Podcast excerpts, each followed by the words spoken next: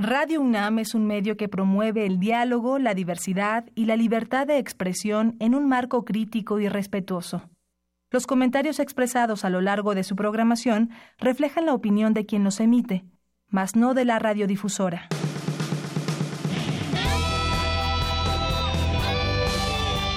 Prisma RU. Relatamos al mundo.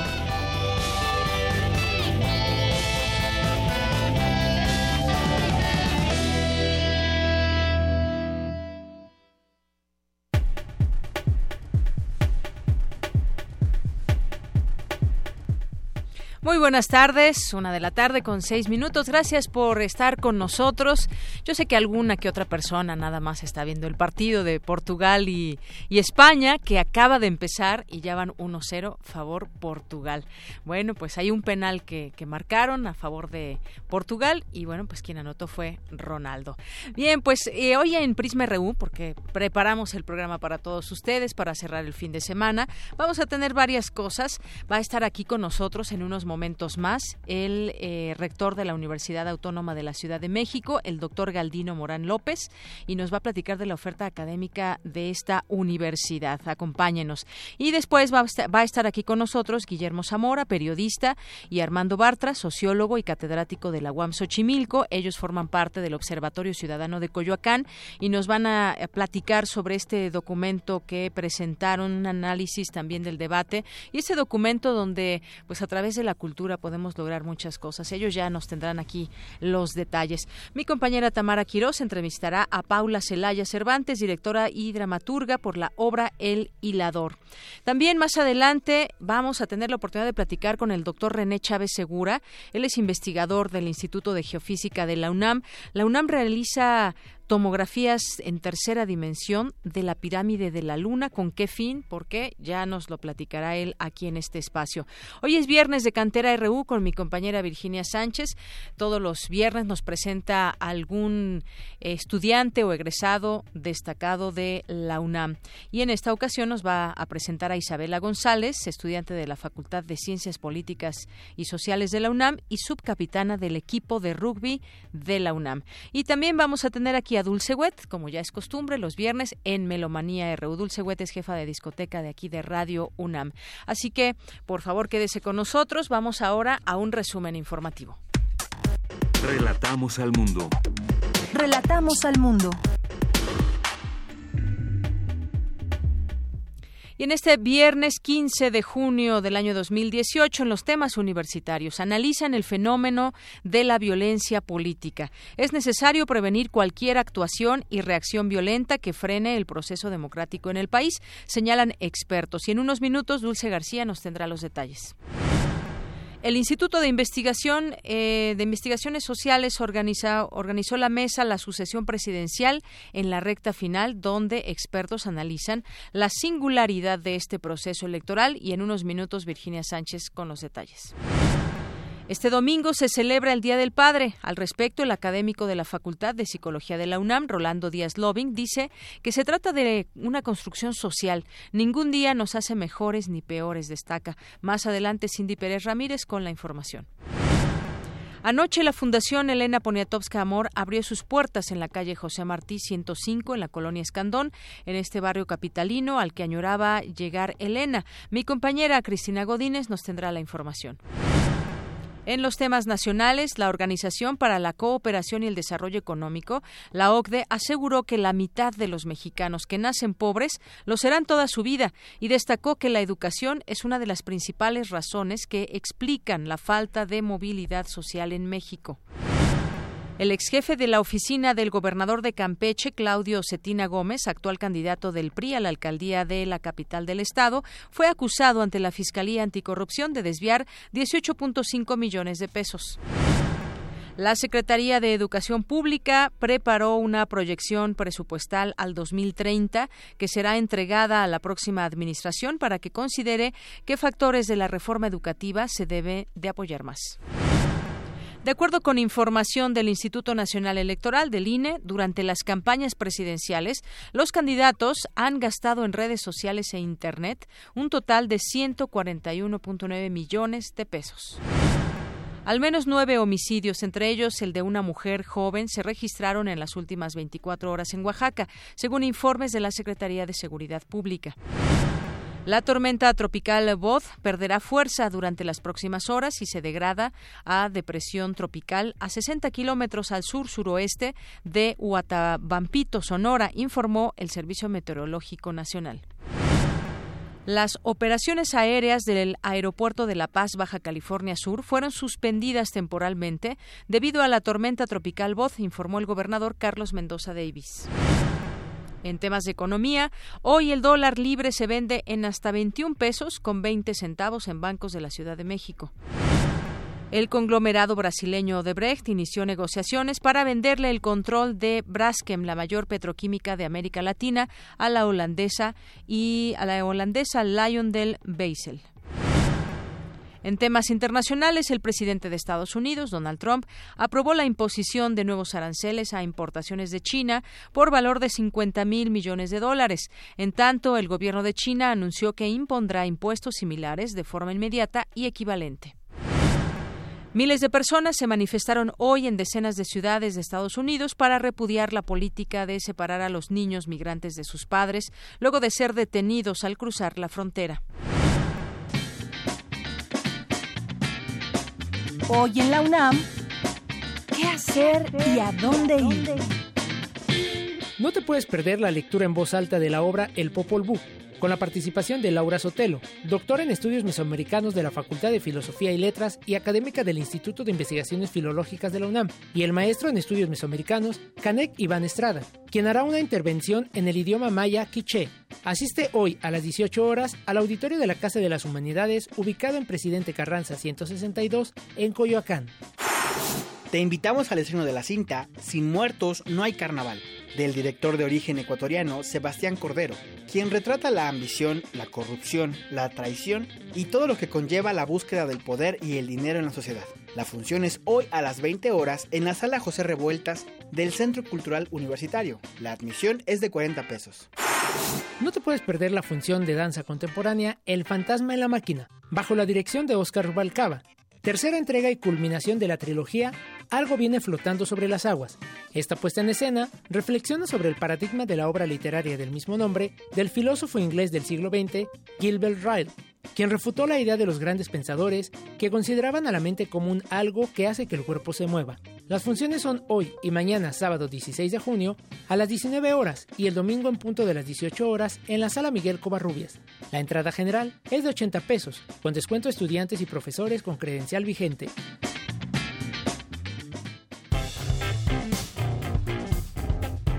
Campus RU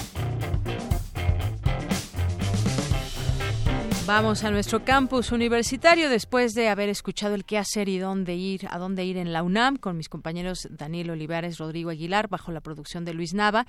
Y bueno, ahora aquí en estos, en estos temas de la UNAM vamos a iniciar con Virginia Sánchez para analizar la jornada electoral en esta última etapa. Ya hoy faltan 15 días. El Instituto de Investigaciones Sociales realizó la mesa La Sucesión Presidencial. Cuéntanos, Vicky, muy buenas tardes. Hola, ¿qué tal, Deyanira? Auditorio de Prisma RU, muy buenas tardes. La inminente y singular jornada electoral que viviremos en el país, en la que se elegirá el representante ante los poderes ejecutivo y legislativo, se elegirán nueve gobernadores, se elegirán presidencias municipales y congresos locales, pues ha estado caracterizada por las alianzas partidistas, la vigorización de los debates que moderniza la relación entre candidatos y sociedad y donde las encuestas proporcionan seguridad o nervios. Así presentó Álvaro Arriola la mesa redonda denominada la sucesión presidencial en la recta final, que forma parte del proyecto La democracia mexicana en la sucesión presidencial que organiza el Instituto de Investigaciones Sociales. En esta mesa, Janet Trejo del Instituto de Investigaciones sobre la Universidad y la Educación dijo que ante esta idea de que los jóvenes son los que decidirán las próximas próximas elecciones y bueno, pues a partir del trabajo que ella también realiza en el Observatorio Electoral de Incentivación a los Jóvenes, pues se ha identificado que entre las agendas de los candidatos no hay programas específicos para este sector, a pesar, y, dio cifras de que actualmente de los 89 millones de mexicanos que conformamos la población, una tercera parte es de jóvenes de 18 a 29 años y 14 millones votarán por primera vez. Por su parte, Francisco José Paoli del Instituto de Investigaciones Jurídicas dijo que estamos viviendo cosas inéditas en este proceso electoral donde prevalece la confusión, por lo que dijo, estamos en una babel política, donde las fronteras ideológicas y organizativas se han borrado y un solo partido ya no puede ganar las principales posiciones, por lo que se crean las coaliciones. En tanto, Raúl Trejo del ARBE del Instituto de Investigaciones Sociales señaló que las campañas han estado marcadas por una ausencia de deliberación y se ha demostrado que no existe un diálogo ni interlocución entre los candidatos y pues se ha visto un discurso limitado, esto digo sobre todo pues en los debates presidenciales que se han llevado a cabo. Escuchemos lo que dice. Lo podemos ver tanto en debates como en el foro público que son los medios de comunicación hay una simplificación de los discursos que tiene que ver con dos cosas. Por una parte, los candidatos se ciñen a los formatos de por sí simplificadores de los medios de comunicación y entonces abrevian sus mensajes y se ciñen también a los espacios muy reducidos de las redes sociodigitales. ¿Qué se puede decir en un tuit de ahora 280 caracteres? Pues una consigna, una frase, no hay discusión, no hay intercambio. Esto ocurre en todas las elecciones. Y adicionalmente, en el caso mexicano, quizá la conformación de alianzas es un problema particularmente del frente que postula Ricardo Anaya, ha impedido, por la manera de organización que tienen, por la falta de acuerdos específicos, que haya propuestas detalladas. Más bien hay grandes esbozos del país que quisieran construir o que nos dicen que construirían y no hay entonces intercambio en los medios de comunicación. Esto es muy notable. Y bueno, también como lo ha señalado en otras eh, conferencias en otras mesas, pues estos en estos debates también se ha visto como las televisoras pues quieren imponer a través de los conductores, no de los que están mediando estos estos debates, pues su su punto de vista más que ponderar el discurso y, y contenido en el de los candidatos. Finalmente, Alberto Asís Nasif del Centro de Investigaciones y Estudios Superiores en Antropología Social habló sobre algunas singularidades de dicho proceso y dijo que ha estado marcado por la desacreditación del actual gobierno. Dijo en esta lucha por el poder, donde además pues eh, también se ve inmerso en un contexto a nivel mundial como el, eh, esta negocia, renegociación del Tratado de Libre Comercio y señaló que la reforma del 2014 pues ha dejado un confuso sistema de reglas. Escuchemos el sistema de reglas que de alguna manera fue eh, transformado a partir de la reforma del 2014, pues nos deja en efecto en palabras, palabras del mismo eh, presidente del INE, un modelo muy abigarrado. Ciertamente es un modelo híbrido que combina el espacio local con el espacio nacional y de alguna forma dos modelos de reglas que se tienen que compatibilizar de forma muy, eh, muy problemática en muchas ocasiones. Fue como el resultado de una negociación, yo creo que fallida, entre diversos poderes gobernadores, legisladores, eh, partidos, etcétera, y que llegaron como a esta conclusión de que, bueno, repartimos estas funciones y estas facultades a lo local y esto a lo nacional, y dejaron ahí una cosa terriblemente complicada de operar. Yo creo que esto tendrá que cambiar o vamos hacia un modelo doble como lo teníamos, es decir, los espacios locales y los espacios eh, nacionales o federales, o vamos a un modelo nacional en serio, y bueno, pues ahí están estas voces de especialistas de Yanira que, bueno, todos coinciden. Estamos frente a una jornada electoral muy particular, con unas singularidades muy específicas que no se había visto en la historia de nuestro país. Este es mi reporte de Yanira. Muy buenas tardes. Gracias, Vicky. Pues sí, efectivamente, vamos a elegir en todo el país alcaldías, congresos locales, la Cámara de Diputados, senadores, jefe de gobierno, presidente. Son muchas, eh, muchas cosas que están, que están en juego y que sí pasarán a la, a la historia como han pasado otras, pero cada uno va teniendo, cada elección su particularidad y sobre todo replantearnos lo que decía esto último eh, Alberto Asif Nasif, hacia dónde vamos, hacia dónde vamos en cuanto a los cambios que quisiéramos ver en este país. No basta con que se cambie a un presidente o a un partido político, sino también habrá que hacer esta discusión amplia hacia dónde vamos. Gracias, Vicky. Muchas gracias a ti. Buenas tardes. Muy buenas tardes. Vamos ahora con mi compañera Cindy Pérez Ramírez. Discuten en la UNAM la concepción general de la educación superior y el ingreso con miras al cambio de gobierno tras las elecciones del 1 de julio. Adelante, Cindy. ¿Qué tal, Deyanira? Muy buenas tardes. Durante el foro El acceso a la educación superior, derecho, mérito o suerte, realizado en la Casa de las Humanidades de la UNAM, Emilio Blanco Bosco, profesor investigador del Colegio de México, señaló que una de las mayores desigualdades del sistema educativo proviene de la educación media superior y que el filtro del examen de ingreso a la superior no garantiza la calidad en la educación. Yo considero que en este tema deben balancearse al menos cuatro dimensiones. La cuestión del derecho a la educación, la función social de la educación, la calidad de la educación y el mérito famoso. Si aceptamos el hecho de que en las circunstancias actuales es fiscalmente o financieramente imposible dar un lugar a todos, lo anterior con el objetivo de conservar ciertos estándares de calidad, hacer equivaler el filtro a la calidad universitaria es una falacia. Garantizar un acceso amplio no garantiza nada en términos de equidad y solo tira el problema hacia adelante. Hoy en día, por ejemplo, eh, tenemos mucha deserción en el primer año universitario y esto es porque muchos jóvenes, sobre todo de sectores bajos, no tienen la preparación o la información suficiente como para hacerlo. Si el acceso se amplía, esto va a pasar cada vez más. Quienes necesitan más atención dentro de la universidad son los alumnos más pobres. Quiero hacer un llamado contra eh, las opciones de masificación eh, vía instituciones especiales, modalidades de segunda o similares.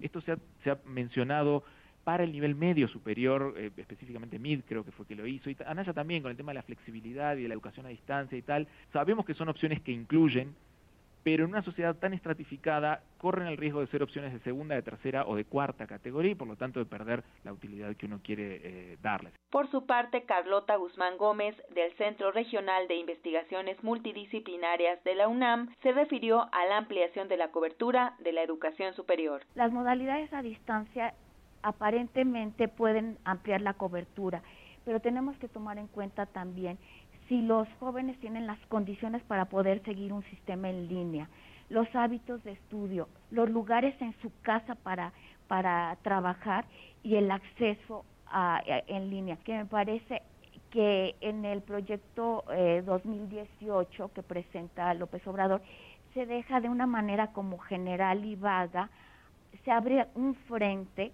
que es necesario tomar con cuidado. Se dice, todo joven tendrá acceso a la educación superior, ya sea a universidades públicas o privadas. Yo creo que es necesario saber a qué se refieren con universidades privadas. O sea, se hace como una mención hacia los bonos educativos. Abre frentes peligrosos en donde ha habido experiencias, por lo menos la, la de Brasil, que han dado lugar a negocios de exfuncionarios, expolíticos, que este, abren pues un negocio que es como tal y empieza la guerra de la mercadotecnia para atrapar a aquellos que tienen eh, los bonos. Según datos de la Secretaría de Educación Pública, la matrícula de educación superior pasó en todas sus modalidades de 30.000 estudiantes en 1960 a 3.800.000 en 2017. Hasta aquí mi reporte. Muy buenas tardes. Muchas gracias, Cindy. Gracias por esta información. Y hace unos segundos anotó España a Portugal. Con esto, pues queda el marcador hasta el momento uno a uno. Y bueno, pues vamos a continuar ahora con mi compañera Cristina Godínez. Abre sus puertas la Casa Elena Poniatowska, un espacio para talleres, conciertos y conferencias. Cristina, adelante. Buenas tardes. ¿Qué tal, Deyanira? Muy buenas tardes. Se trata de un recinto en el que convivirán diferentes expresiones artísticas y es la sede de la Fundación Elena Poniatowska. Además, ahí se resguarda el archivo de la escritora y periodista. En el lugar habrá talleres de literatura, conferencias y demás actividades a partir de los intereses de la comunidad. Pero mejor escuchemos a la escritora Elena Poniatowska. Todo mi archivo, bueno, todo lo que las, los... Eh, creo que son los, las cartas que he recibido de Octavio Paz, de Fuentes, de todos ellos de la época, ¿no? Cuando eran mis amigos, que nadie imaginaba que iban a ser célebres. Y entonces este, me pidió todo este material y luego Felipe, y yo dije, ay, qué bueno, porque así, eh, porque con un ama de casa siempre quiere hacer limpieza, ¿no? y Felipe, mi hijo, dijo, ah, no, ya estuvo bueno que todo se vende a los Estados Unidos y todo se va de México. Y entonces ya se decidió este, que se quedara aquí. Las personas que visiten la casa podrán apreciar en el patio central fotografías de Elenita con destacados personajes del ambiente cultural de México y del mundo. Además, la casa consta de salas de exposición, un aula de usos múltiples, dos áreas para talleres, una de documental y una para la biblioteca. Es Felipe Aro, hijo de Elena y director de la fundación. A mí se me ocurrió la idea, ¿no? A veces pienso que la estupidez de decir que, que, la cosa se quede aquí en México, ¿no? Este, yo lo digo de chiste, yo hubiera podido cambiar, este, una, por tener una camionetita mejor el archivo, pero pues la historia no se cambia por nada, ¿no? La historia tiene que prevalecer y tiene que ser parte de la gente que la escribe. Y la historia que ha escrito Elena Poniatowska en México es de Elena Poniatowska sobre México o de México que le enseña y le abre los ojos a Elena Poniatowska en el mismo país. Deyanira, entre las primeras actividades que se anunciaron está un ciclo con motivo de la conmemoración del 50 aniversario del movimiento estudiantil de 1968. El Centro Cultural Elena Poniatowska se ubica en la calle José Martí 105, Colonia Escandón, en la Ciudad de México. Este es mi reporte. Muy buenas tardes. Porque tu opinión es importante, síguenos en nuestras redes sociales, en Facebook como Prisma RU y en Twitter como arroba PrismaRU. Queremos escuchar tu voz. Nuestro teléfono en cabina es 55 36 43 39. Prisma RU. Relatamos al mundo. Continuamos una de la tarde con 26 minutos y como les habíamos adelantado al inicio del programa, nos acompaña ya aquí el doctor Galdino Morán López, él es rector de la Universidad Autónoma de la Ciudad de México. Doctor, bienvenido a este espacio. Muchas gracias por asistir. Muchas gracias por la invitación. Y bueno, pues eh, platicar sobre todo de lo que ofrece la Universidad Autónoma de la Ciudad de México.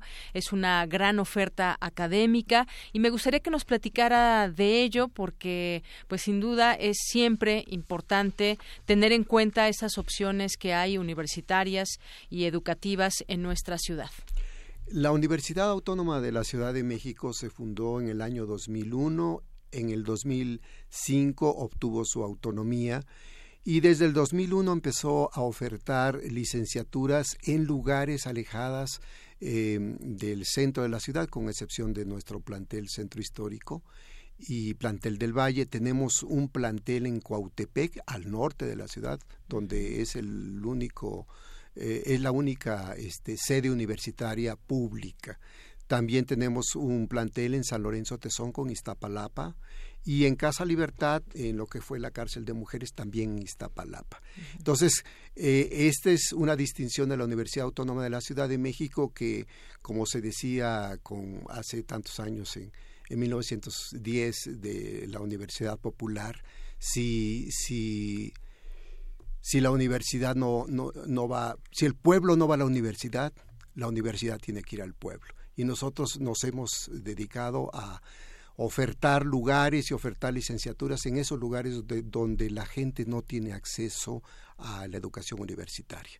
Ofertamos 18 licenciaturas en tres colegios, Colegio de Humanidades y Ciencias Sociales, Colegio de Ciencia y Tecnología y Colegio de Ciencias y Humanidades. Hay oferta para para todas las eh, alternativas que busca nuestra población de la Ciudad de México. Y esto que usted dice es muy importante, acercar la universidad también a los lugares más alejados de la ciudad. Nació con, con eh, pues con un fin muy claro la Universidad Autónoma de la Ciudad de México y hay también estrategias muy claras que ustedes están implementando, que en otro momento también otros rectores que han pasado, pero usted está eh, pues con algunas estrategias que me gustaría que nos platicara. ¿Qué se espera? Durante este mandato que usted va a estar de aquí hasta el 2022? ¿Qué, qué, qué se puede esperar de la Universidad de la UACM?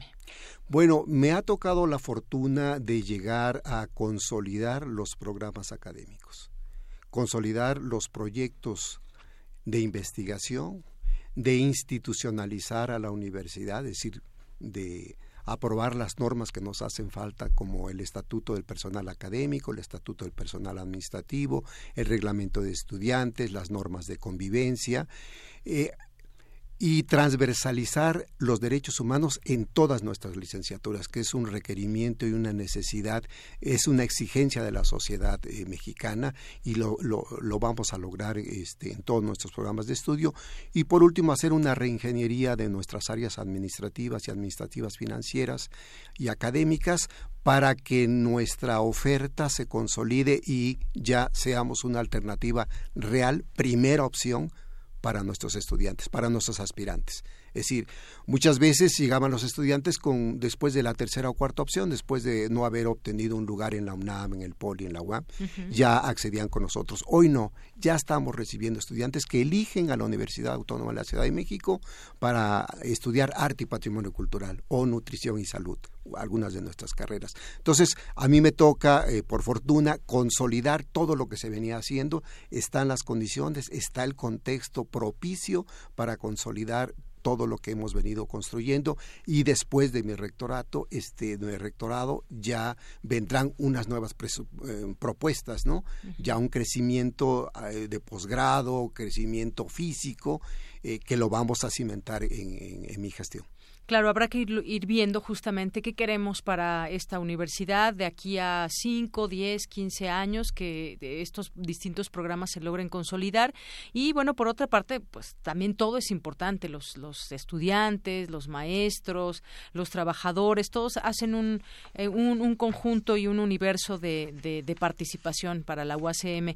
Ah, eh, de pronto ha sido como esa universidad, por algunos queriéndola señalar como pues la universidad donde se van los rechazados, la universidad que no tiene ese nivel académico importante como lo pueden tener otras universidades, lo cual yo creo que queda rebasado por la por la realidad. Incluso por ahí no no puedo dejar de tocar ese tema, rector. En algún momento uno de los de los candidatos eh, nombró a la UACM en el debate y, y, atacaba diciendo que que no hay muchos egresados, que no terminan, que no se titulan y por ahí ya hubo una respuesta de parte suya. Sí, hicimos una respuesta y vamos a construir otra. Hicimos una respuesta inmediata donde demostramos que tenemos más egresados, tenemos más de 1.736 titulados, eh, 3.000 estudiantes que ya terminaron sus estudios y 5.000 que están a punto de concluir.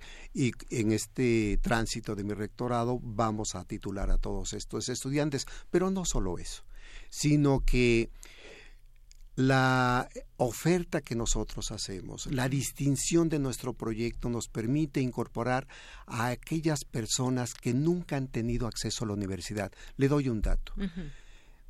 de, un grupo de 10 estudiantes, solo dos sus padres fueron a la universidad. El resto no accedieron a la universidad. Es decir, la mayoría de nuestros estudiantes son la primera generación de su familia que llega a la universidad. Y por tanto, nuestros programas de estudio están diseñados para que reincorporemos a la cultura del estudio a estos estudiantes y con nuestro programa de, integración que le llamamos, eh, con saberes en, eh, le llamamos taller de expresión oral y escrita, un taller de matemáticas, un taller de identidad y, conocimiento, eh, nosotros logramos que se apropien de lo que es ser universitario. Por eso es que no, nuestros proyectos no pueden ser medidos igual que otras instituciones, porque muchos de nuestros estudiantes escogen estudiar con nosotros eh, por ejemplo, en el centro histórico ya llegan a clases de 7 a 9 de la mañana y luego se van a trabajar. Y así mismo en la tarde, llegan a las 5 de la tarde y se van a las 10 de la noche porque ya trabajaron nosotros les damos esa oportunidad y por eso somos más laxos en la terminación de nuestros estudios, pero los estudiantes llevan dos, tres, cuatro materias. Pero cada vez más hay estudiantes que estamos recibiendo de 18, 19, 20 años y que ya están concluyendo sus estudios en el periodo normal de cuatro, cinco años, incluyendo la tesis. Esta es la distinción de la universidad, de una inclusión de la vida de los ciudadanos de, la Ciudad de México y el área metropolitana que no tienen acceso a estudios universitarios y que acceden a nuestras instalaciones con estas modalidades. Claro, y un proyecto educativo, un proyecto de oportunidad de esta magnitud, yo creo que habrá que siempre resaltarlo, alimentarlo.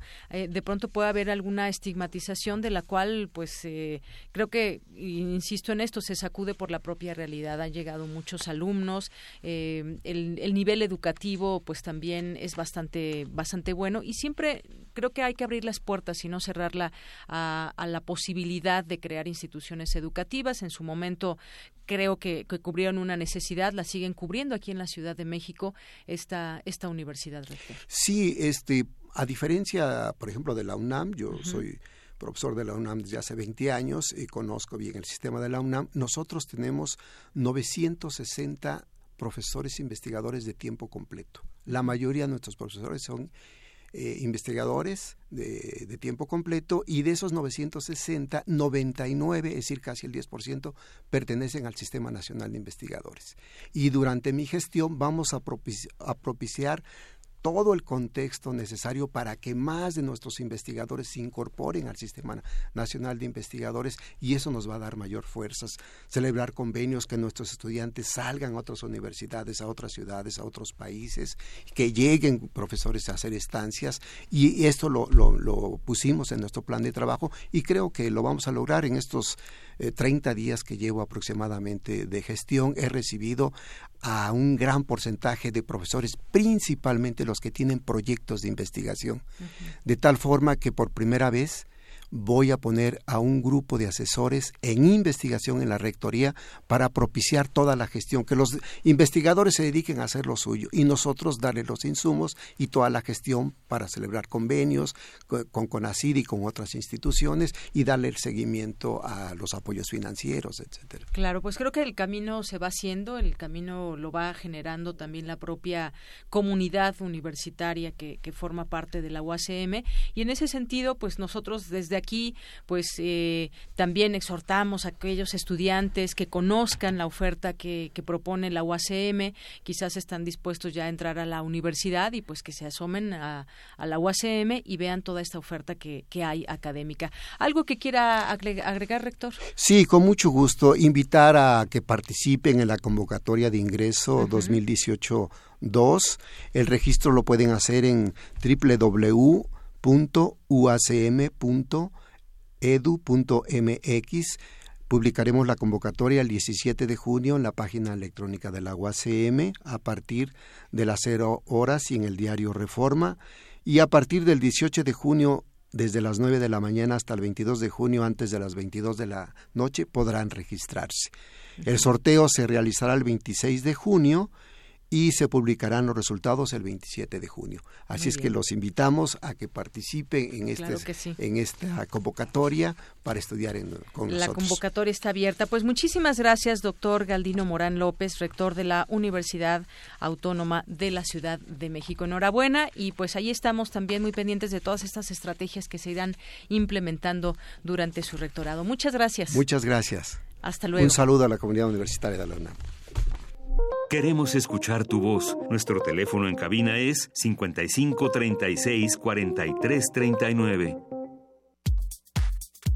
Tu opinión es muy importante. Escríbenos al correo electrónico prisma.radiounam@gmail.com. Prisma RU. Relatamos al mundo.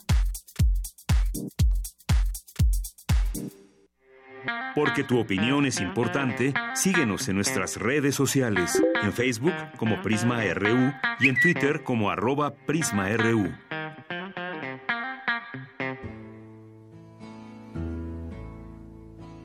La danza de la paloma hacia el furor. Observatorio Ciudadano de Coyoacán.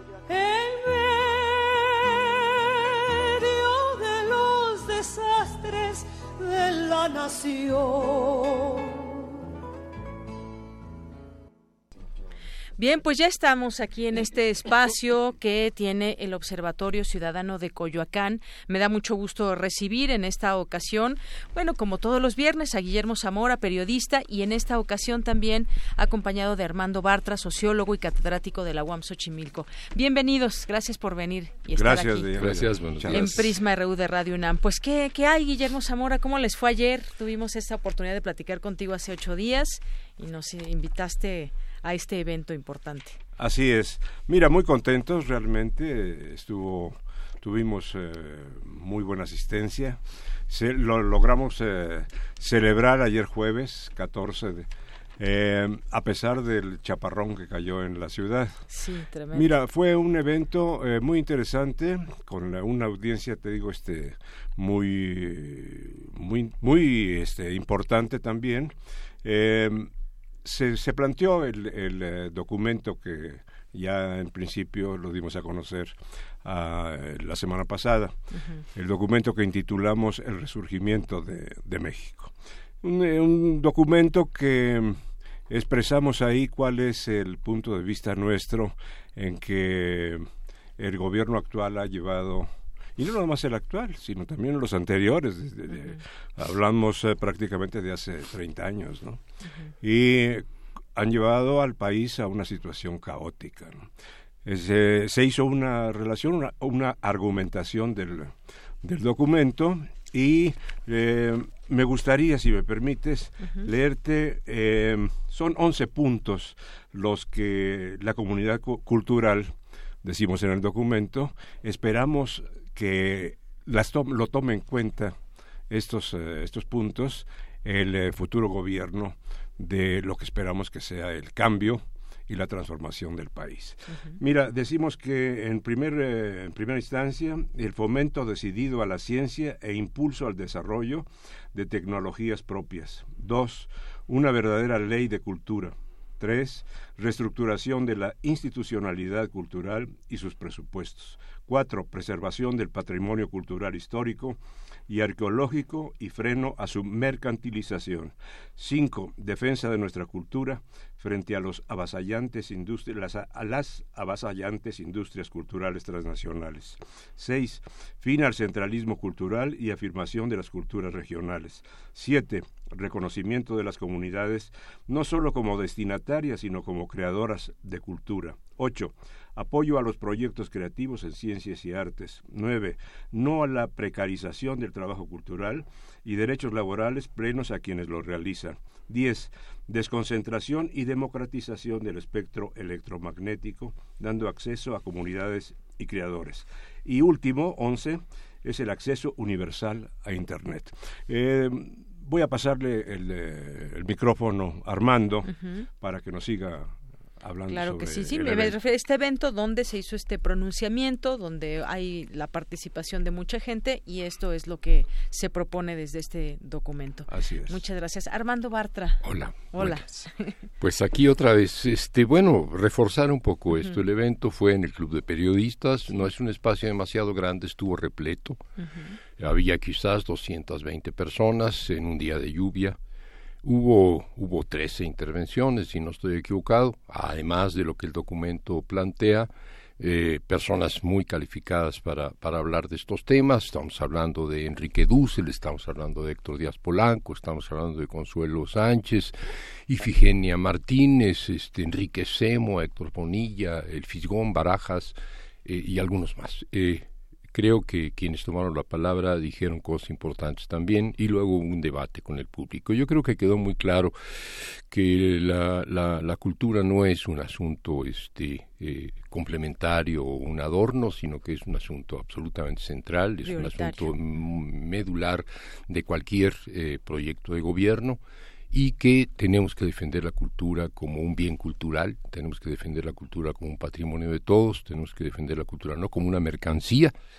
sino como algo que es un derecho. Y esto este es lo que se ha venido haciendo. Y segundo y a mí me parece importante destacarlo y la cultura no es lo que hacen los que escriben libros la cultura no es lo que hacen los que pintan cuadros o hacen esculturas o hacen cine o hacen música la cultura es lo que hacemos todos una señora que sabe guisar muy bien este eh, unas enchiladas hace cultura un campesino que tiene una excelente milpa en su parcela hace cultura, todos hacemos cultura en la medida en la que nos afirmamos a nosotros mismos en nuestra humanidad.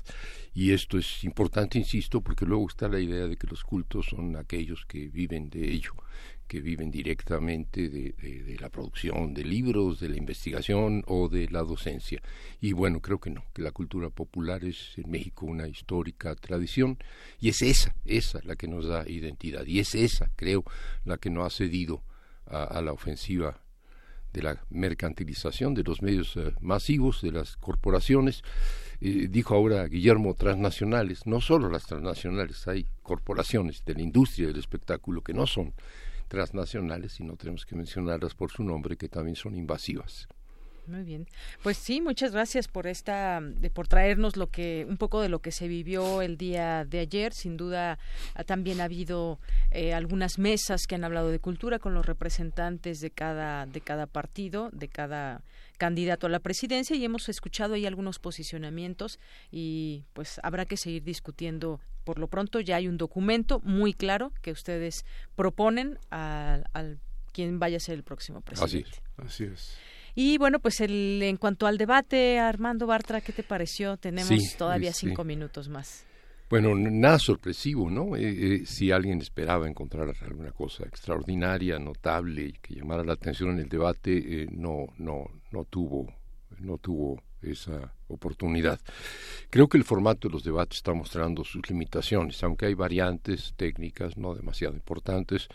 los debates en esta, en esta campaña en particular, no han resultado el lugar en el que la gente que escucha o, atiende los mensajes a través de los medios masivos se va a enterar realmente de lo que pasa o va a ver el perfil de los candidatos. Han sido básicamente el intento de algunos por restarle, por restarle votos a otro y el intento de otro por conservar los que ya tiene. ¿No te han gustado los formatos? No, no me gustan de plano y creo que, que, que tampoco la otra cuestión que sería este, esperar que los debates fueran más... Eh, eh, conflictivos todavía y que fueran un verdadero espectáculo de pugilato político. Creo que no tiene sentido, no es eso. Creo que los medios masivos de comunicación, incluyendo los medios masivos abiertos, la, la televisión abierta o la radio, debiera ser un espacio para exposiciones más argumentadas, con más tiempo, con más calma. Y, y, no simplemente el intento de cambiar las tendencias electorales este, con algún golpe de efecto. No las cambió. Por lo tanto, digo, este último debate no provocó ningún efecto significativo. Creo, para usar una metáfora, que estos frijoles ya se cocieron, y yo agregaría, no se cocieron al primer hervor ni al segundo hervor, sino al tercer hervor, pero ya se cocieron y, faltan faltan 15 días todavía de campaña, porque por ahí hay algunos días en que ya se hasta aquí llegaron las campañas, ya no se puede hablar ni llamar al voto ni nada, pero y en el proceso electoral, pues cómo cómo lo viste en general, eh, Armando Bartra este proceso eh, marcado por la violencia, hubo varios, o podríamos decir ya muchos asesinatos a candidatos, hubo guerra sucia, hubo acusaciones, señalamientos. ¿Cómo viste este este proceso electoral? Sí, eh, o hasta eh, ahorita. no, no, no, no, yo no creo que el, que el proceso electoral se haya diferenciado demasiado de la realidad que vivimos en el país cotidianamente. Eh, quizás podríamos haber deseado que, que la violencia, eh, en este caso la violencia del narco, suponemos que la violencia del narco, eh, no la violencia de los partidos unos contra otros, supongo yo que no hay esto, se apoderó también de las elecciones, tenemos más de 100 personas que eran candidatos o que querían reelegirse que, y que han sido asesinados. Eh, por otro lado, lo que ha habido es lo que ya sabíamos que iba a haber, que es manipulación o intento de manipulación del voto, utilizando los recursos públicos, utilizando este promesas de, de, de, eh, asignar recursos cuando se gane la elección. Todo esto no nos sorprende. Lo que uno hubiera esperado es que en esta coyuntura electoral en la que se deciden los destinos del país, las cosas fueran un poco diferentes. No fueron diferentes, lamentablemente, y entonces la propia dinámica de las elecciones lo que muestra es un proceso de descomposición. Necesitamos remontar eso, no solo por el bien de las elecciones en este país, vendrán las de medio camino, sino por el bien del país mismo. Y la otra cuestión es que han sido muy poco sorpresivas, es decir, hoy hay una suerte de inevitabilidad, no tenemos que mencionar nombres, pero está en la boca de todos, y esto hace también que resulte tan poco interesante. Lo que estamos viendo es cómo se va a mantener esa tendencia, que es difícilmente reversible, y cómo algunos tratan de impedirlo, pero sin demasiadas propuestas, y quien está al frente de esa tendencia claramente dominante, pues este, se dedica a hacer lo que ha venido haciendo, recorrer una y otra vez el país. Comentamos hace unos eh, segundos, eh, y es curioso, el color de la tez de los eh, de los que estaban participando en ese debate y hay uno que tiene la tez muy morena porque se la ha pasado en la plaza pública y otros que sí, no vi la en redes sociales por qué está por qué está tan con ese color López Sí, sí, Obrador seguramente porque se talquea. No, no, no, por favor. Es bastante evidente, es un hombre que se la pasa al sol. Esto es un contraste, es un contraste sobre el modo de hacer campaña política y creo que esto demuestra, si es que algún analista político lo quiere tomar en cuenta, que hoy en México, hoy en México, no digo que sea en todas partes del mundo y que vaya a ser para siempre, pero hoy en México este tipo de campañas políticas más a, más a, ras de suelo y, más de confrontarse con la gente, con menos preparación, son mucho más eficientes. Por lo tanto, el más moreno es también el que tiene mayor intención de voto y el que ha cuidado mucho más sus presentaciones, de modo que no corra riesgos y no corra peligros políticos.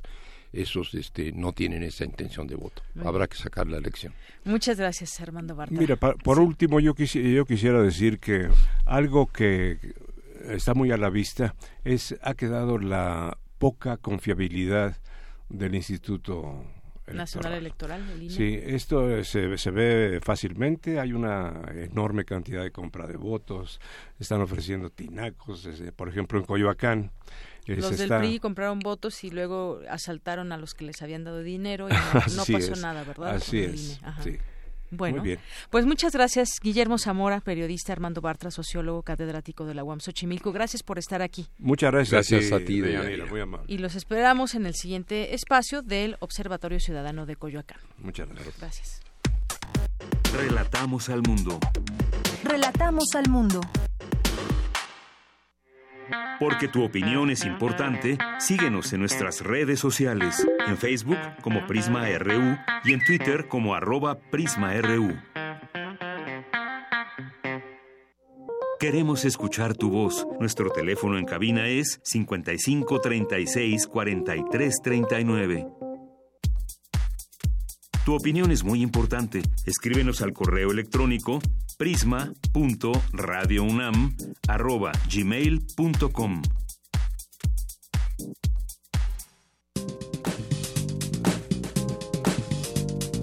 Cultura RU. Bien, y entramos a la sección de cultura. Ya está aquí con nosotros Tamara Quiroz. Tamara, muy buenas tardes. Deyanira, muy buenas tardes a ti y a todos los que nos acompañan a través de la frecuencia de Radio UNAM en este viernes, ya 15 de junio. Ya estamos en los primeros 15 días de A este mitad mes. de mes ya. Así es, a mitad de mes, Deyanira. Y bueno, esta tarde vamos a platicar de una historia de amor que no es la típica historia de amor. Esta historia tiene actos sospechosos, un poquito de sangre, un toque de misterio, vaya, vaya. Elementos que seguramente se van, nos van a incitar a movernos y a ocupar una butaca en el teatro. Y si quieren saber más, quédense con nosotros porque ya nos acompaña en la línea Paula Celaya. Ella es licenciada en literatura inglesa y teatro por la Universidad del British Columbia. Es directora, dramaturga y la mente detrás del montaje El Hilador. Paula Celaya, muy buenas tardes y bienvenida a este espacio. Hola Tamara, muchas gracias. Gracias por acompañarnos, Paula. Oye, tras su éxito en el extranjero, El Hilador se estrena en México el próximo 20 de junio en el Teatro Helénico. Platícanos, por favor, de qué va esta obra y sobre todo en qué momento y, y cuándo la escribiste. Pues mira, eh, la escribí en, en 2013 cuando estaba todavía en la universidad para presentarla en un festival universitario y ha pasado por un proceso largo de, de desarrollo en el que primero fue en la universidad, después nos fuimos a Vancouver con ella, la llevamos al Festival Fringe de, de Vancouver en 2016, eh, todavía con el texto en inglés, que fue el idioma en el que originalmente lo escribí, y con actores mexicanos, con Ana González Bello, Evan Reguera y Marcos Rados.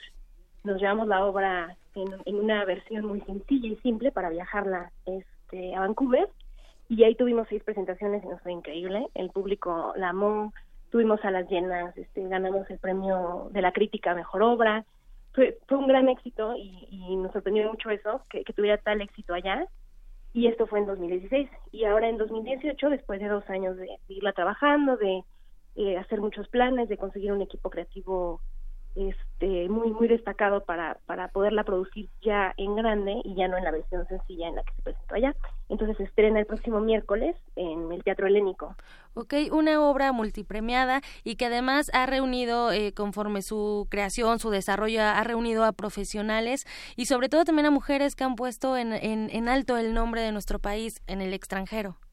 Sí, así es. Bueno, en cuanto a mujeres que tenemos en el montaje está Ujú. Ana González Bello, que también este, estudió en el extranjero y estudió en, en, en Londres.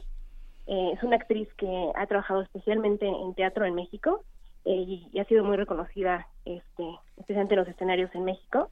Y también tenemos como productora a Jimena Saltiel, que también es eh, otra otra mujer mexicana muy muy distinguida. eh, Es eh, presidenta del Colegio de Productores y además directora general de de producciones. Entonces tenemos a un grupo también de mujeres este muy padre en este en, este proyecto. Y Hombres- en cuan- también en el equipo creativo tenemos a Sergio Villegas, que es este nuestro escenógrafo, que con el que ha sido una delicia trabajar, es alguien que piensa en cada detalle cada detalle pa- para Sergio Villegas está pensado, está medido y ha sido increíble. Tenemos a Matías Gorlero en iluminación, Muy bueno. que creó un juego de, de, de- de luces impresionante. Eh, tenemos a Iker Madrid en la música original, em, que es que es muy importante porque como es una historia de fantasía y de amor y de magia, necesita un, un, una- un acompañamiento musical constante y muy cuidado, muy, muy, muy detallado para justamente para mantener al público involucrado en una historia que no es realista. Claro. Entonces, con la música de Iker creamos ese efecto. Y de hecho me gustaría que nos platicaras un poquito con esta premisa. Ella adora las cosas luminosas, él es el asistente personal de la muerte. Cuéntanos de qué va la historia, con qué nos vamos a enfrentar cuando vayamos al Helénico el 20 de junio. Eh, es una historia de amor. En, en principio es una historia de amor, un poquito retorcida. Eh, es una comedia El amor es retorcido de por sí. Sí, exactamente. Entonces jugamos un poco con eso, con las convenciones eh, usuales de, del amor, este, del amor clásico, del amor este romántico, de, de, de grandes textos este clásicos, y también con el amor como es en el día a día, este, la rutina, las peleas, este, los momentos lindos, los WhatsApps. Entonces se combinan en esta obra eh, estos, estas dos formas de ver el amor y, y, y se crea una relación entre nuestros dos personajes, que son Elena, que es hija de la única persona en este mundo este, de fantasía que, que crea velas, luz, ¿no? Y tenemos al personaje Quirón, que es el asistente personal de la muerte, y entonces está relacionado él todo el tiempo con la oscuridad. Y resulta que estas dos personas que están en, en lados opuestos del, del espectro de la luz y la oscuridad se atraen, se gustan, se enamoran y se topan con la dificultad de que solo pueden estar juntos cuando alguien se muere, porque él es el asistente, asistente personal de la muerte, solamente puede este salir cuando alguien muere. Entonces, pues el público era ver qué cosas tienen que hacer nuestros personajes para lograr estar juntos. Aquí no aplica hasta que la muerte nos separe, aplica hasta que la muerte nos junte. Exactamente. Muy bien. Exactamente. Excelente. Y entonces se estrenan el miércoles eh, 20 de junio a las 8.30 en el Teatro Helénico, allá en la Avenida Revolución, 1500 en la colonia Guadalupe Inn. Exactamente, estamos hasta el 12 de septiembre todos los miércoles. Ahorita tenemos este una preventa a 175 pesos. Ok. Este, el 30% de descuento que se acaba el 19 de junio. Entonces, corren a comprar sus boletos antes del 19 de junio y a partir del 20 está a 250 pesos el boleto, que todavía es es muy accesible, entonces no hay excusas para no, no venir a ver. Sobre todo, mirador. sobre todo que es accesible y además disfrutar del teatro, disfrutar que tienes a los personajes cerca, que puedes interactuar con ellos también, que es lo que se agradece siempre del teatro. Sí, sí, sí, y hay mucha complicidad. Justo nos comentaban ayer, de, de- de- tuvimos nuestra función de prensa, y nos comentaban ayer que algo que es muy disfrutable de la obra es la complicidad entre los personajes y el público, que los personajes no se meten con el público, pero hay siempre esta cosa como anecdótica, un poco de conexión cercana con el espectador, que, que la vuelve muy muy cercana a, a, a quien va a verla. Este, entonces ese es otro, otro aspecto divertido del montaje. Claro, y que como lo decimos, el teatro es lo que te ofrece. Y bueno, para la gente todavía tenemos tiempo. El miércoles vayan al estreno, ¿por qué no? Y si no, hasta el 12 de septiembre para que vean esta obra escrita por ti, Paula Celaya, dramaturga y directora de Hilador. Muchísimas gracias por acompañarnos esta tarde y platicarnos la historia de esta puesta en escena. Muchísimas gracias, Tamara. Gracias y mucho éxito en esta en este arranque. Muchas gracias. Gracias. Deyanira, bueno, ahí está una opción. Ella fue Paula Celaya, dramaturga y directora de Hilador. Y bueno, el teatro helénico siempre tiene muy buenas propuestas y además que es un recinto que te incita a tomarte un café, a pasar un buen rato. Y bueno, con estas lluvias también se puede aprovechar e ir al teatro. Por hoy me despido y les deseo que tengan un excelente fin de semana. Nos escuchamos el lunes. Claro que sí, Tamara. Muchísimas gracias. Y decías a mitad de mes y a mitad del año. Ah, es verdad. A mitad del año ya Sí. estamos. Bueno, así se va la vida. Así Aprovechemos es, muy rápido. Bueno, pues vamos a un corte, vamos a aprovechar e irnos a un corte y regresamos. ¿Cuánto va el partido? Ya van 2-1, ¿verdad? ¿Favor? ¿Favor Portugal? Bueno, pues ahorita están en el, en el descanso, ¿no? El, terminó el primer tiempo y bueno, ahí, ahí les platicaremos un poco del partido. Vamos al corte. Prisma RU. Relatamos al mundo. En 1937 nació Radio Universidad. No puedo perder el tiempo en algo tan prosaico como comer, desayunar, cenar, sin estar leyendo algo útil. Muy buenos días, los saluda Miguel Ángel Granados Chapa desde esta plaza pública.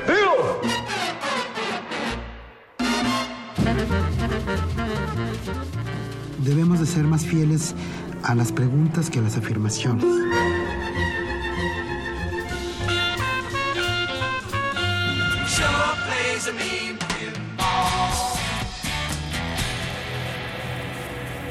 Hoy somos Radio UNAM. 81 años de experiencia sonora.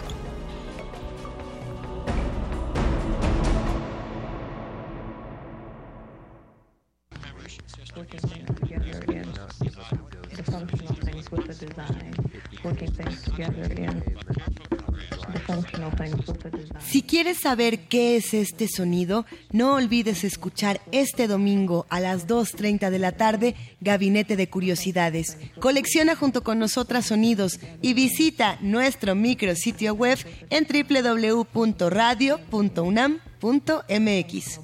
Quédate en el 96.1 de FM, Radio UNAM. Experiencia sonora. El orgullo del PRI está en todo México.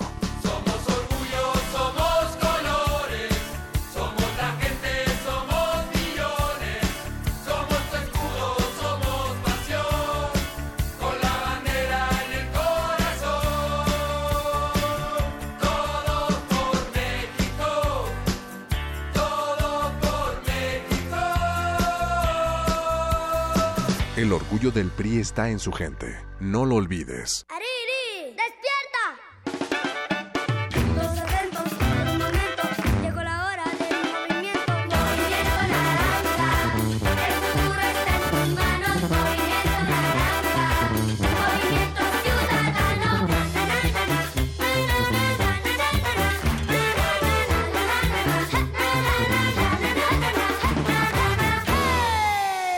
1 de julio, vota Movimiento Naranja. Vota Movimiento Ciudadano. Escucha El Filibustero, novela del escritor Justo Sierra O'Reilly. Son las once y media de la noche. En este fatal momento, las estrellas pierden su brillo y resplandor. Una cerrazón negra ha sustituido al subido azul del cielo, y la villa, con sus playas, con sus colinas, con sus barcos, con sus torres y miradores, parece sumergida en un negro y espantoso caos. Disfruta el momento escuchando www.descargacultura.unam.mx. Dejar huella en cada aula de la UNAM es un deber de un verdadero Puma. Deja tu huella y apoya Fundación UNAM a de cara a miles de universitarios. Súmate 5340-0904 o en www.funam.mx. Contigo hacemos posible lo imposible.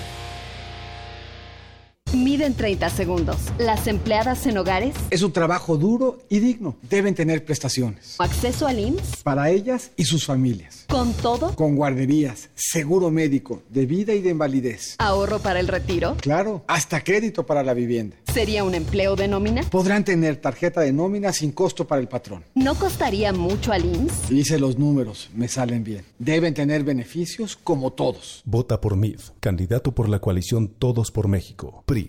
Te hicimos cinco propuestas. Bancos de alimentos para que no se desperdicie comida. Transformar la basura en electricidad. Primer empleo a jóvenes sin experiencia. Permiso laboral con goce de sueldo para reuniones escolares. Y pena de muerte a secuestradores y asesinos. Somos candidatos del verde y estas propuestas resuelven problemas reales. Tú puedes ayudar a que se hagan realidad. Queremos seguir cumpliéndote. Vota por los candidatos a diputados y senadores del Partido Verde. Vota verde. Vota por los candidatos a diputados y senadores del Partido Verde.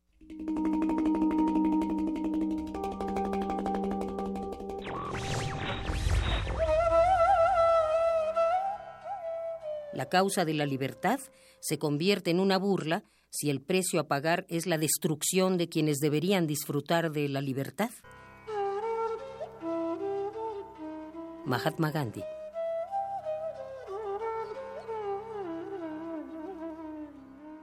Radio UNAM. Queremos escuchar tu voz. Nuestro teléfono en cabina es 55 36 43 39.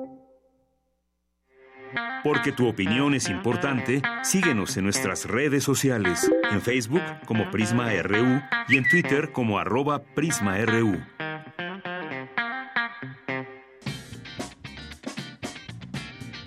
Mañana en la UNAM, ¿qué hacer y a dónde ir?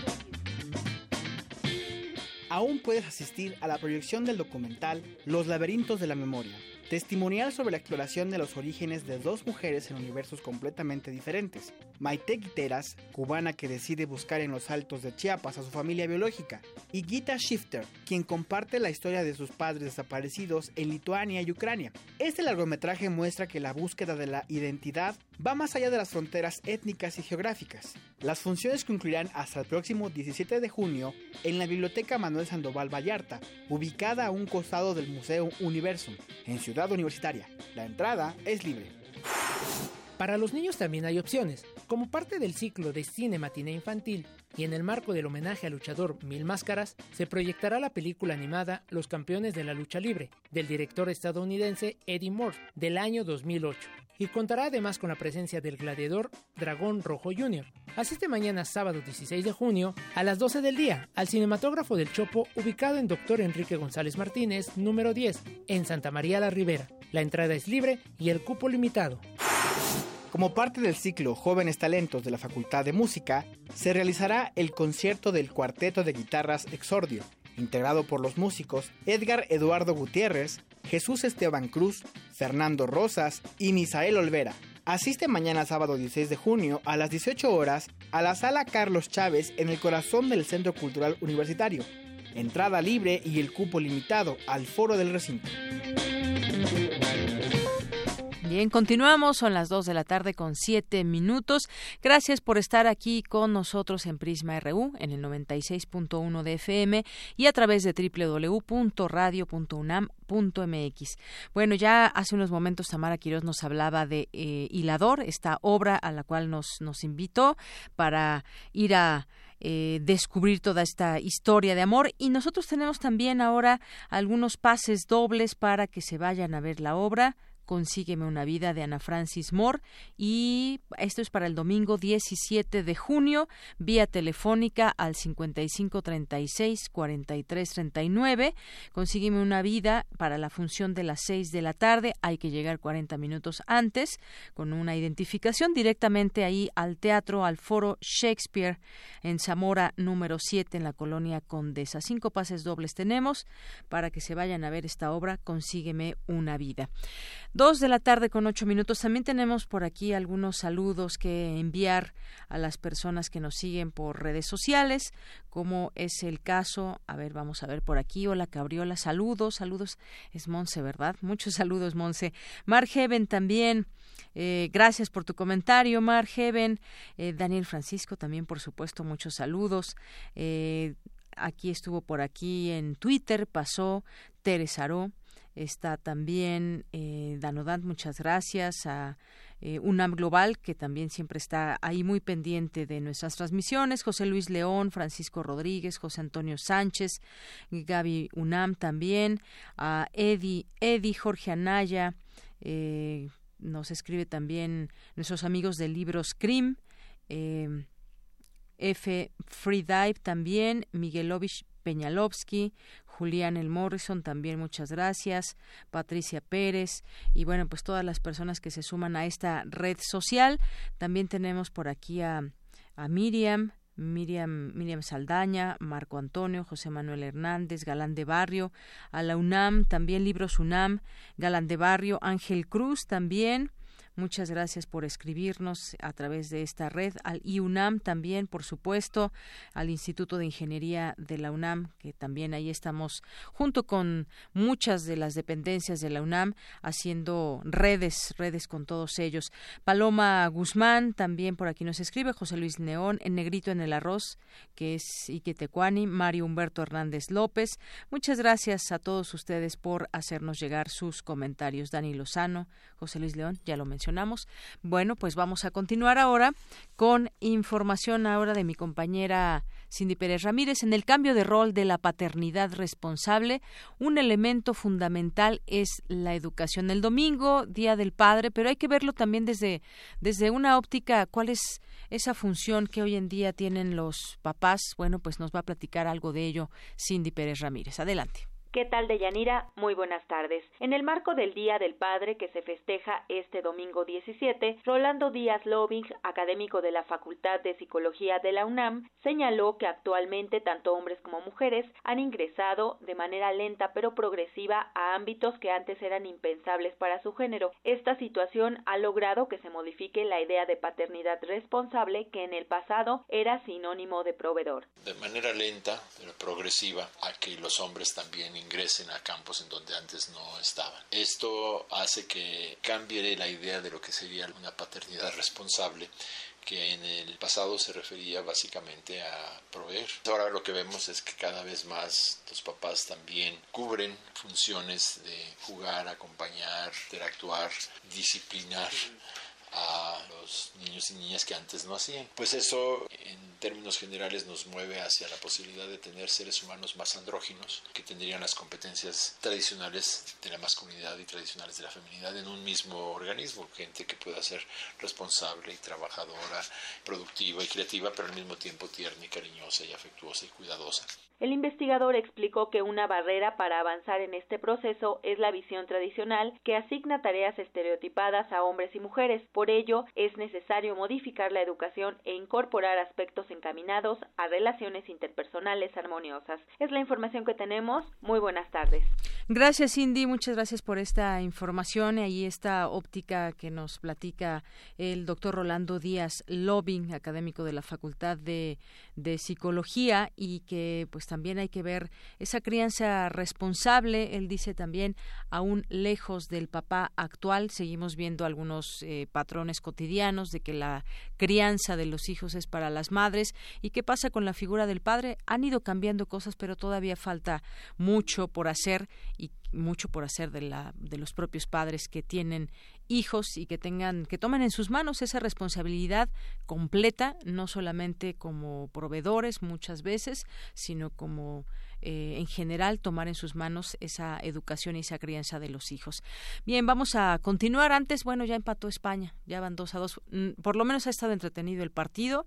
Aquí estamos echando un ojo al gato y otro al garabato de pronto. Y pues bueno, vamos a continuar con la información. Analizan en la UNAM el fenómeno de la violencia política. Es necesario prevenir cualquier actuación y reacción violenta que frene el proceso democrático en el país, señalan expertos. Cuéntanos, Dulce García, con la información. Deyanira, buenas tardes. A ti y al auditorio de Prisma RU. En el marco del próximo proceso electoral es necesario prevenir cualquier actuación y reacción violenta que frene la democracia en el país. Así lo consideraron expertos al presentar la pieza digital de insumos útiles para prevenir la violencia política por razones de género. Erendira Cruz Villegas, cuarta visitadora general de la Comisión Nacional de los Derechos Humanos, habló de los diversos esfuerzos que se han hecho para tener instrumentos para poder atender la violencia política contra las mujeres. Todavía no hay una legislación formal mexicana que tipifique lamentablemente este fenómeno, pero que ahí están los estándares que formalmente se presentan en ese ámbito.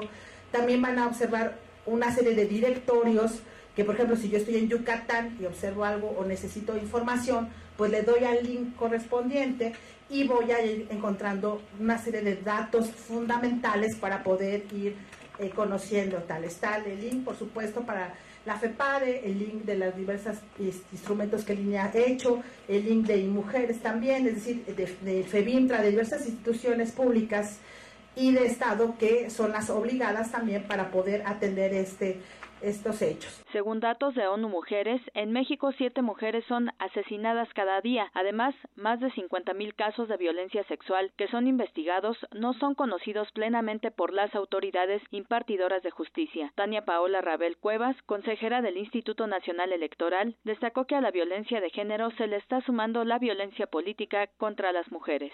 Es un tema muy preocupante si tomamos en consideración que en este proceso electoral tenemos compitiendo más mujeres que nunca por cargos públicos. Esto desde luego sí, gracias al principio de paridad de género establecido en el artículo 41 constitucional a partir de la reforma de 2014, pero también gracias al esfuerzo que hemos hecho las autoridades electorales, tanto a nivel nacional como local, para que tengamos a más mujeres postuladas. Entonces, la violencia política contra las mujeres por razón de género es hoy por hoy el mayor obstáculo al que se enfrentan las mujeres para poder ejercer plenamente sus derechos de ciudadanía. Deyanira Auditorio de Prisma RU. Por ello, los expertos hicieron un llamado para frenar todo proceso que genere violencia política en el país. Es el reporte. Muy buenas tardes.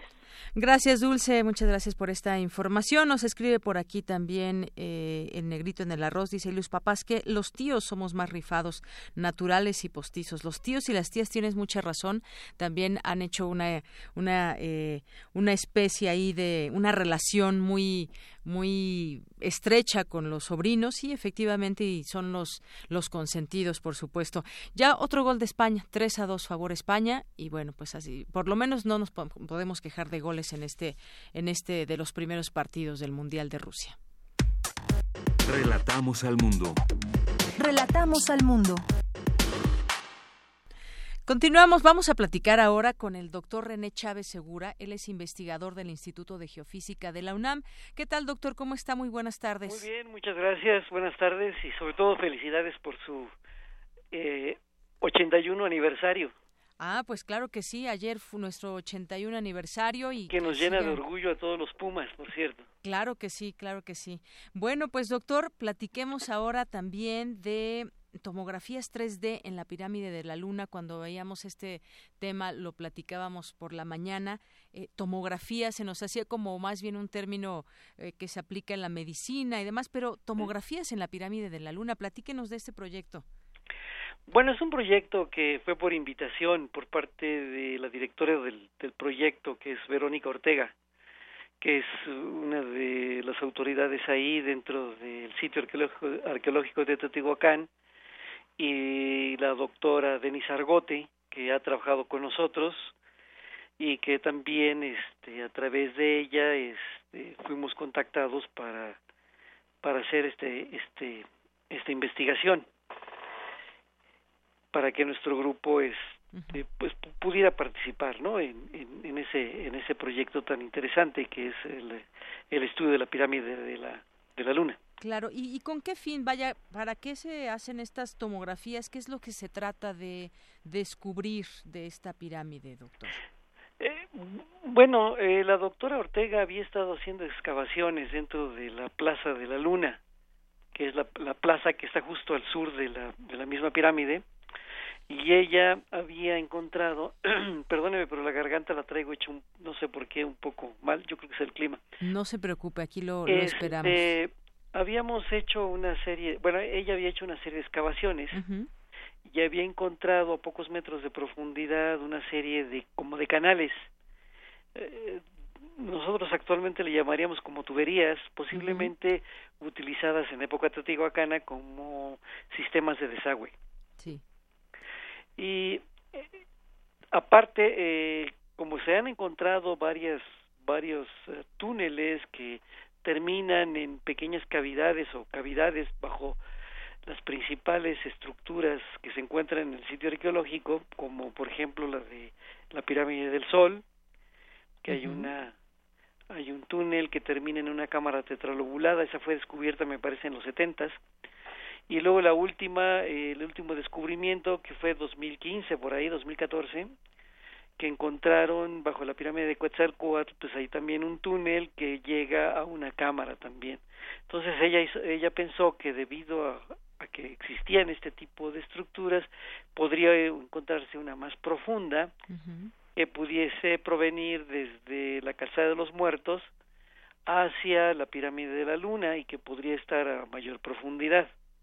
Claro, pues seguimos descubriendo entonces eh, cosas a través de ustedes, los, los investigadores, los, los expertos, para en este caso, en esta zona ar- arqueológica de Teotihuacán, determinar qué hay en el subsuelo, eh, qué se puede encontrar. Esta técnica, leía yo, estaba, se utilizó también en el hallazgo de, de un cenote bajo la pirámide de Cuculcán, allá en Chichen Itzá, y que se aplicó posteriormente para iluminar el interior de este de este templo. Se utilizó digamos esta misma eh, técnica y se descubrió un cenote por ejemplo. Eso es interesante también. Para eso sirven estas investigaciones doctor.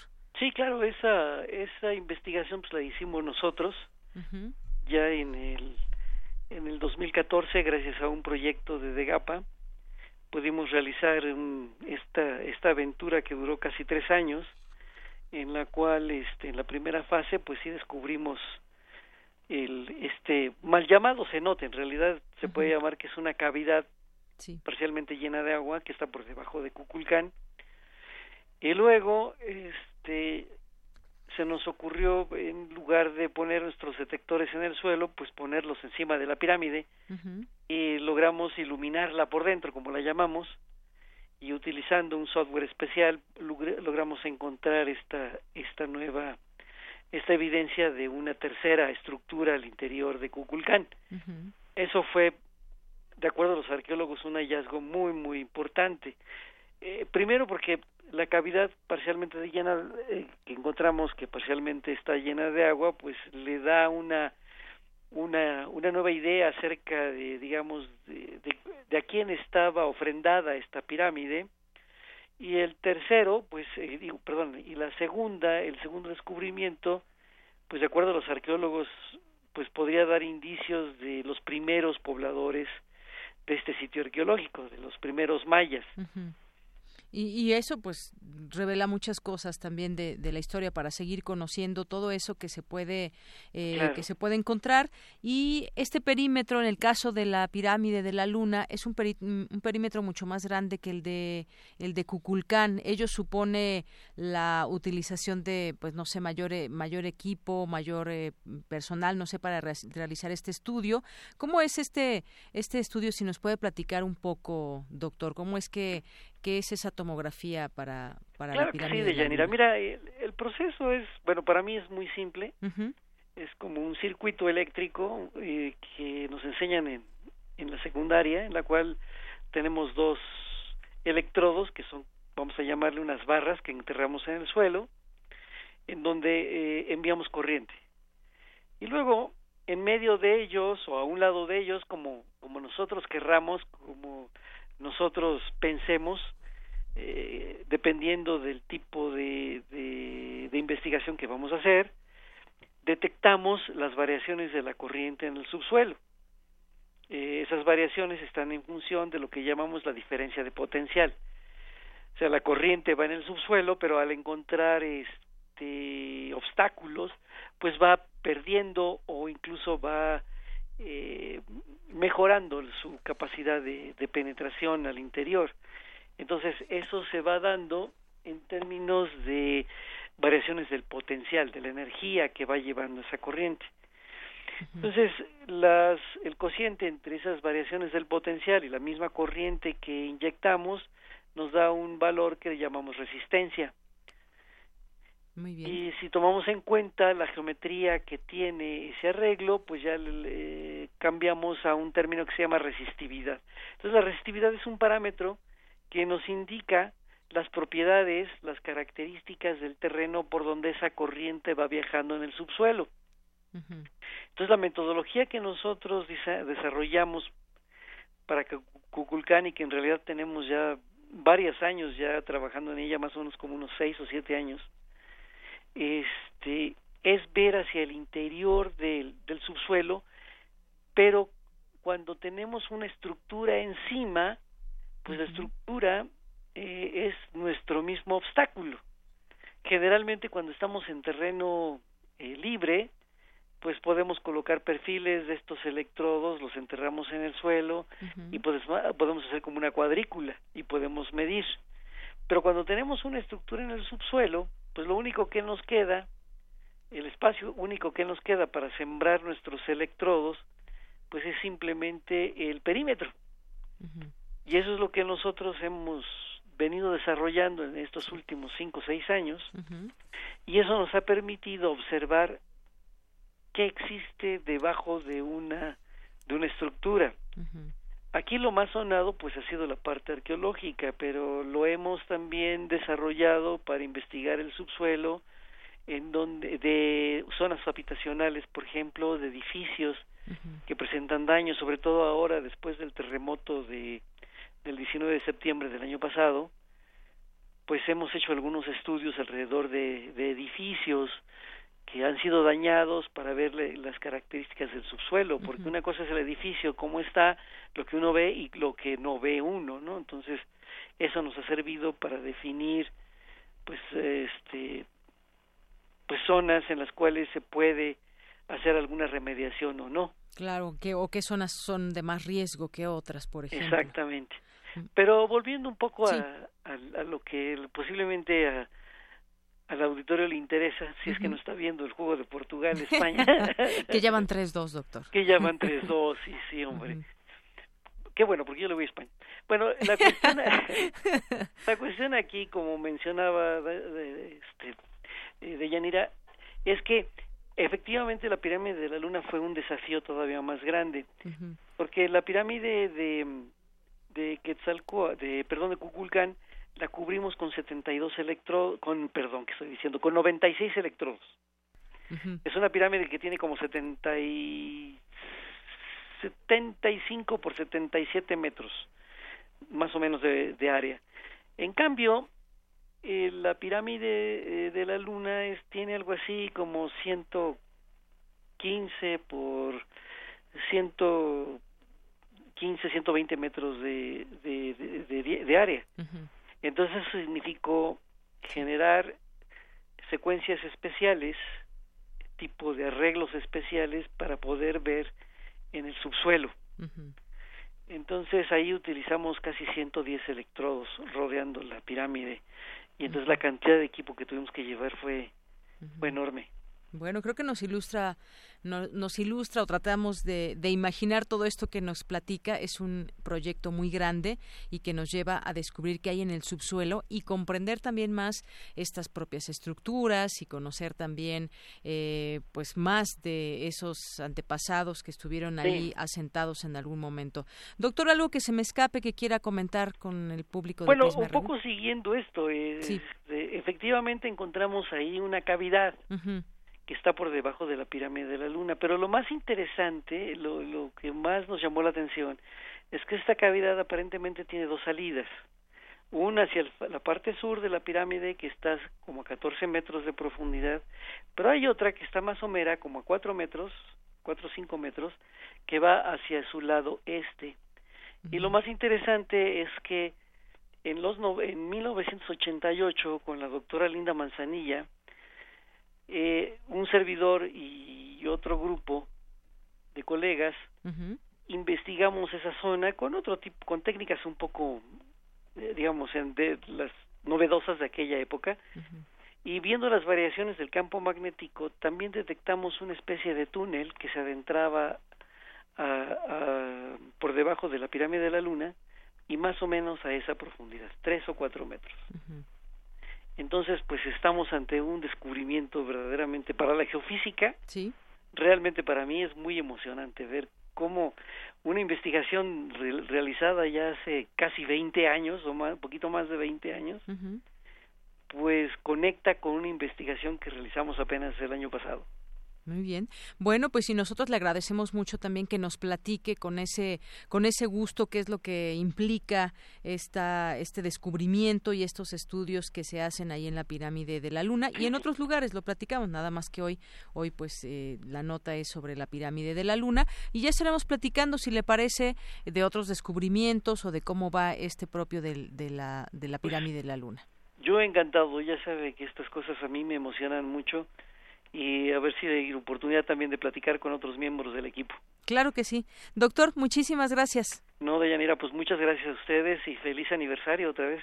Pues gracias, lo recibimos con mucho gusto su felicitación. Hasta luego. Hasta luego, Deyanira. Muchas gracias. El doctor René Chávez Segura es investigador del Instituto de Geofísica de la UNAM. Queremos escuchar tu voz. Nuestro teléfono en cabina es 55 36 43 39. Porque tu opinión es importante, síguenos en nuestras redes sociales, en Facebook como Prisma RU y en Twitter como arroba PrismaRU. Bien, continuamos dos de la tarde con 30 minutos y hemos tenido lluvias muy intensas. Hay, y hay que recordarlo también, la lluvia en tiempo real, este proyecto de ingeniería de la UNAM que también nos permite esas mediciones y nos permite también la actuación rápida de las autoridades, aunque bueno, pues a veces se ven rebasadas por la cantidad de agua que cae. Hubo una inundación importante en la zona oriente de la capital que dejó 412 viviendas afectadas y desafortunadamente la muerte de un niño. Se han invertido 25 millones de pesos en obras de drenaje que no pudieron evitar ayer esta inundación de la zona oriente de la capital, donde eh, falleció un menor al caer en una coladera. Eh, hubo estaciones también que cerraron operaciones por algunas horas por el estancamiento de agua allá en Peñón Viejo, en La Paz, en el Estado de México. Y bueno, esto también provocado por la tormenta Voz que dejó dos mil personas en albergues recibir atención, 42 de ellos eh, turistas. Los aeropuertos de Los Cabos, San José del Cabo trabaja ya con normalidad y bueno, pues todo esto a raíz de esta tormenta, en algún momento huracán, después degradado tormenta Voz. En otro tema también, mediante redes sociales, la organización Familias Belong Together, las familias deben estar juntas, convocó un movimiento nacional en al menos 60 ciudades de Estados Unidos para condenar la ley migratoria de Donald Trump. Eh, pues ahí siguen las manifestaciones, no podemos cerrarnos de ojos y hacer como que no pasa nada. Eh, también con el tema de las autoridades que están para ayudar a los conacionales en aquel país y sobre todo pues también estas leyes migratorias de Trump que bastante siguen afectando.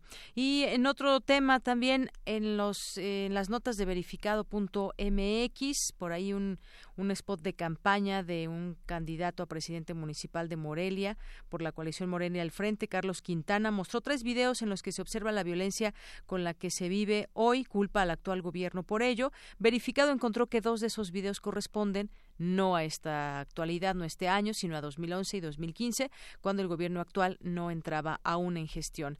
Y por otra parte, no fue ataque ruso al, sitio debate 2018. ¿Se acuerdan que Ricardo Anaya sacó ahí una, eh, una hoja con un, una página de internet a la que podíamos acudir y ver los contratos eh, que acusó a López Obrador de, de hacer con, con Riobó. Y bueno, pues eh, muchos empezaron a decir, incluso pues desde sus cuentas. Uno de ellos yo recuerdo fue Álvarez y Casa que dijo que había un ataque de, de los rusos y bueno, verificado MX encontró que la página debate 2018.mx no sufrió un ataque ruso como lo afirmó eh, Ricardo Anaya también después y varios de sus seguidores o colaboradores después de que el sitio recibiera cerca de 70 mil visitas en 10 segundos. Entonces, pues lo que pasó fue lo que puede suceder con cualquier otra página que está siendo consultada mucho y fue un problema real de colapso de la página donde Anaya mostraba los documentos eh, que de estos contratos de los de los millones de pesos. Los servidores del sitio no estaban preparados para un público masivo y que bueno, pues también la página también la página no no, no sorprendió tanto y bueno, ahora se sabe que sí existieron esos contratos, que no hubo cuestiones ilegales, pero que pues se hizo ahí en ese momento una consulta masiva y eso fue lo que sucedió, una consulta masiva y no un ataque ruso. Continuamos ahora con las breves internacionales de Ruth Salazar. Internacional RU. Después de cinco días parados en el mar, los 629 inmigrantes norteafricanos que zarparon de la costa de Libia la semana pasada finalmente desembarcarán este viernes en España y precisamente después de la crisis diplomática que se derivó de la gestión del buque Aquarius, los mandatarios de Francia e Italia, Emmanuel Macron y Giuseppe Conte, se reunieron. Posteriormente, ante los medios de comunicación, coincidieron en que la actual política europea sobre inmigración no funciona. Ambos quieren una reforma profunda del sistema y dudan que pueda conseguirse a corto plazo. Tres volcanes mostraron actividad hoy en Guatemala, lanzando ceniza y lava, entre ellos el volcán de fuego, que hace casi dos semanas tuvo una violenta erupción que dejó un saldo de 110 muertos. La estimación preliminar para reconstruir la zona afectada es de 66 millones de dólares, habla su mandatario Jimmy Morales. Y los daños evaluados tendremos que invertir aproximadamente 460 millones de quetzales, más el proyecto urbanístico, lo cual significa que posiblemente eh, y muy seguramente todos los proyectos suban. El presidente de Venezuela, Nicolás Maduro, renovó parte de su gabinete y este viernes nombró a los nuevos ministros de gobierno. Además, anunció la creación de un nuevo Ministerio de Industria y Producción Nacional y la renovación de las empresas del Estado. De hacer una reestructuración de todas las empresas del Estado, desde las empresas básicas hasta las 720 empresas que tiene el Estado a nivel nacional. Una reestructuración total, integral, una ingeniería de procesos global, una redefinición de los mandos, un nuevo sistema de cultura empresarial y de modelo de gestión un juez federal estadounidense ordenó detener a Paul Manafort, el ex jefe de campaña de Donald Trump, días después de que haya sido acusado por Robert Mueller, el fiscal general de la trama rusa, de obstrucción de la justicia por manipular a testigos. Hey, Ron, I know you want to get some more TV time, but that's not what this is about. I want to recognize you.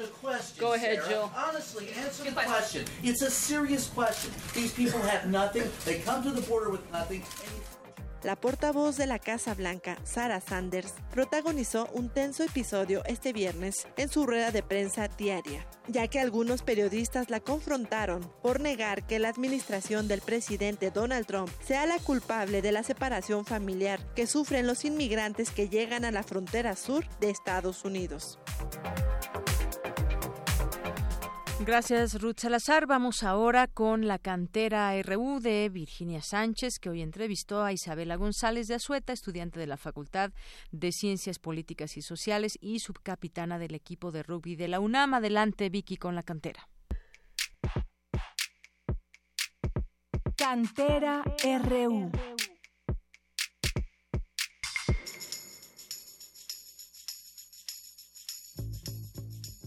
Isabela González Verazueta, estudiante de la carrera de comunicación en la Facultad de Ciencias Políticas y Sociales, es subcapitana del equipo de rugby de la UNAM, quienes próximamente representarán al país en el Mundial de Rugby en San Francisco, Estados Unidos, en los Juegos Centroamericanos y del Caribe en Barranquilla, Colombia, y en los clasificatorios para los Juegos Panamericanos 2019. Conozcamos más a esta brillante comunicóloga y sobresaliente deportista.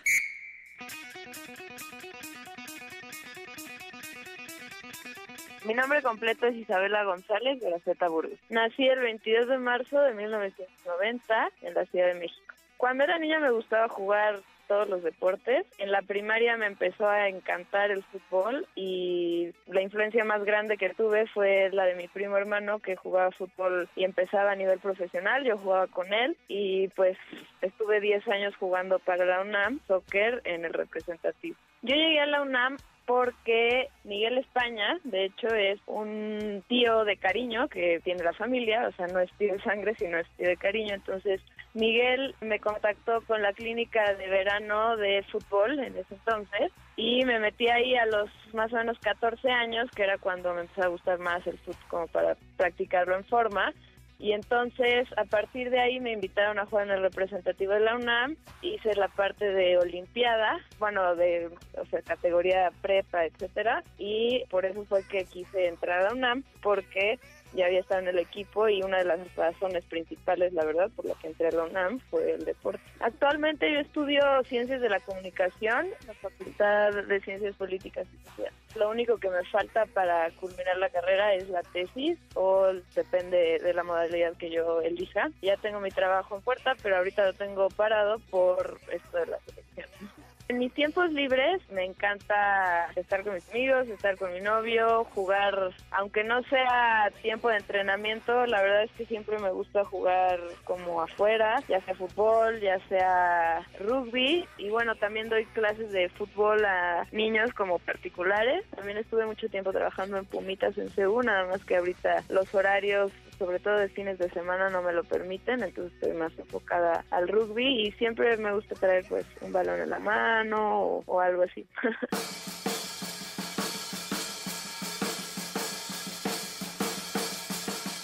A mí me gusta escuchar casi todo tipo de música, excepto reggaetón. Me gusta mucho el rock en inglés, por influencia pues de mi papá en su mayoría. Y pues eso es lo que más escucho. Música clásica también me gusta te recomendaría libros de José Saramago o de García Márquez, como Ensayo sobre la ceguera, Evangelio según Jesucristo y Cien años de soledad. Son de mis libros favoritos. A todos los chicos que no saben por ahí si estudiar o no, que les gusta el deporte o, o que les gusta moverse, la verdad yo les diría que prueben el deporte, que prueben entender la formación educativa y académica a través del deporte porque te da otra óptica, otra visión por completo. Yo entré a la UNAM gracias al deporte como razón primera, a lo mejor no, no más importante, pero primera. Y la verdad que es una de las mejores decisiones que he tomado en mi vida. Me ha abierto un chorro de puertas y además me ha hecho entender a través del deporte todos los valores que implica la vida, ¿no? Siempre nos han dicho que el deporte o el juego es un ensayo de la vida real entonces los invitaría a que prueben. No pasa absolutamente nada porque es un entorno controlado, entonces si quieres probar y no te gusta o te gusta o te encanta, pues te puedes llevar un chorro de sorpresas que a la larga en tu vida, aunque no te lo imagines, te definen y te definen de una forma de gran valor animado.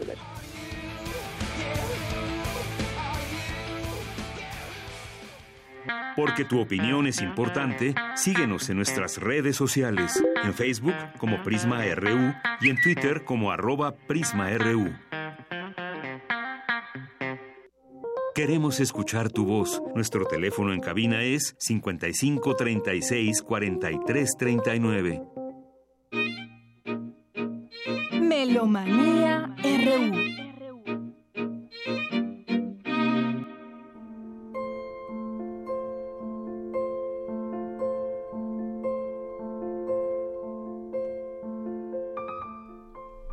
¿Cómo estás, Dulce Wet? Bienvenida a este espacio, a tu sección. Pues eh, tenemos cinco invitaciones, la primera de las cuales será con Luca Galizia, que es director de la Sociedad Dante Alighieri, quien nos va a invitar al recital de piano. Estamos oyendo la improvisación 3 de uno de los muchos, verdaderamente ya podríamos decir no varios, sino muchos, discos que tiene el gran pianista italiano Stefano Bolani, que viene la semana que entra, el martes 19, a tocar eh, un recital de piano gratuito. Esto hay que señalarlo verdaderamente, porque pues ya los conciertos, por ejemplo, de jazz de Héctor Infanzón cuestan 200 pesos, pero bueno, el de Stefano Bolani, gratuito, a las 8 de la noche el martes. Y es probable que tengamos la oportunidad de platicar ese mismo martes con el propio pianista, quien desde los seis años está tocando y como te podrás imaginar, él estudió tanto este, todos los, digamos, música clásica como casi todos los géneros de música popular, pero bueno, siempre ha sido muy amante del jazz.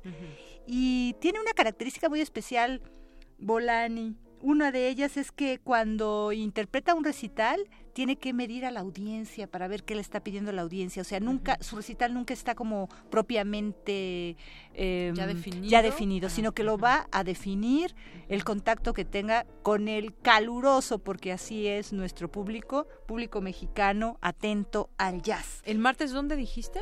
En el CENART, en, la Blas Galindo. Pero ¿qué tal si platicamos un poquitito con Luca Galizia, el director de la Sociedad Dante Alighieri, para que nos hable de todo este proyecto que tuvo ahora bien esta sociedad que está por cumplir 30 años, nació en 1989 y que este pues gracias a ellos tendremos por primera vez en México a Estefano Bolani. Muy buenas tardes, maestro Luca, ¿cómo está? Aquí saludándolo desde la cabina de Radio UNAM. Muy buenas tardes. Un saludo a todos y gracias por uh, invitarme aquí a compartir el aire con ustedes. pues que nos platique un poquito, maestro, cómo decidió la Sociedad Dante Alighieri traer a Stefano Bolani. Aquí lo queremos mucho, eh, en verdad este lo escuchamos con frecuencia en nuestras distintas barras destinadas al jazz. Pero platíquenos usted verdaderamente este proyecto, cómo nació y qué maravilla que lo puedan traer a México en esta situación, en esta maravillosa situación de gratuito. Sí, bueno, antes que nada, este, una pequeña corrección. Eh, la Dante Alighieri sí nació en el 89, pero en 1889. Entonces tiene nada más 100 años más de antigüedad. Pues claro, está muy bien, maestro. Maravilloso. Qué bueno que... Es una sociedad ya que ha, visto pasar tres siglos de historia. Y fíjate que el, comité aquí en México es uno de los más antiguos del mundo y se fundó en 1902. Entonces ya aquí la Sociedad de México tiene más de 100 años.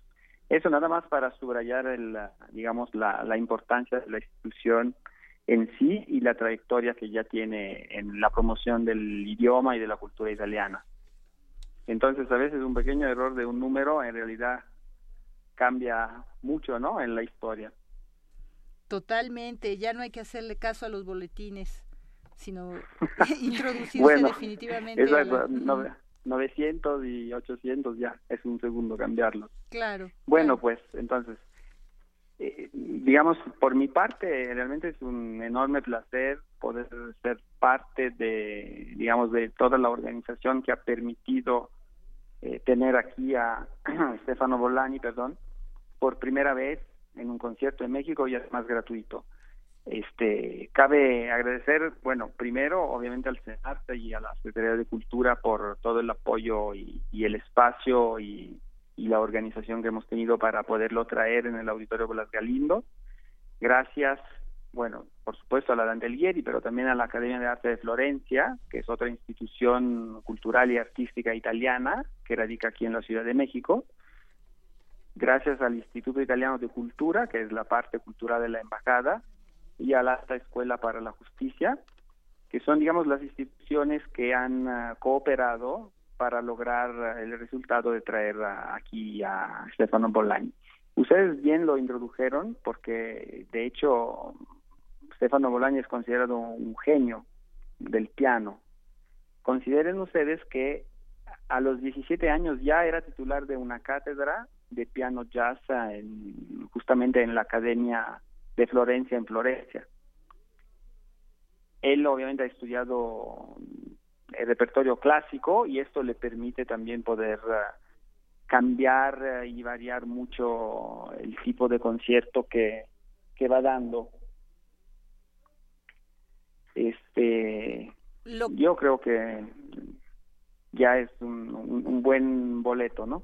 ¿Cómo no? Este, tenemos aquí discos con él y Chicorea, por ejemplo, Egberto Gismonti, Enrico Raba, y bueno, con quien ha grabado más de 15 inclusive. Entonces, digamos que eh, su música es parte ya de nuestro inventario auditivo y sonoro en Radio UNAM, eh, apenas cumpliendo nosotros 81 años ayer 14 de junio.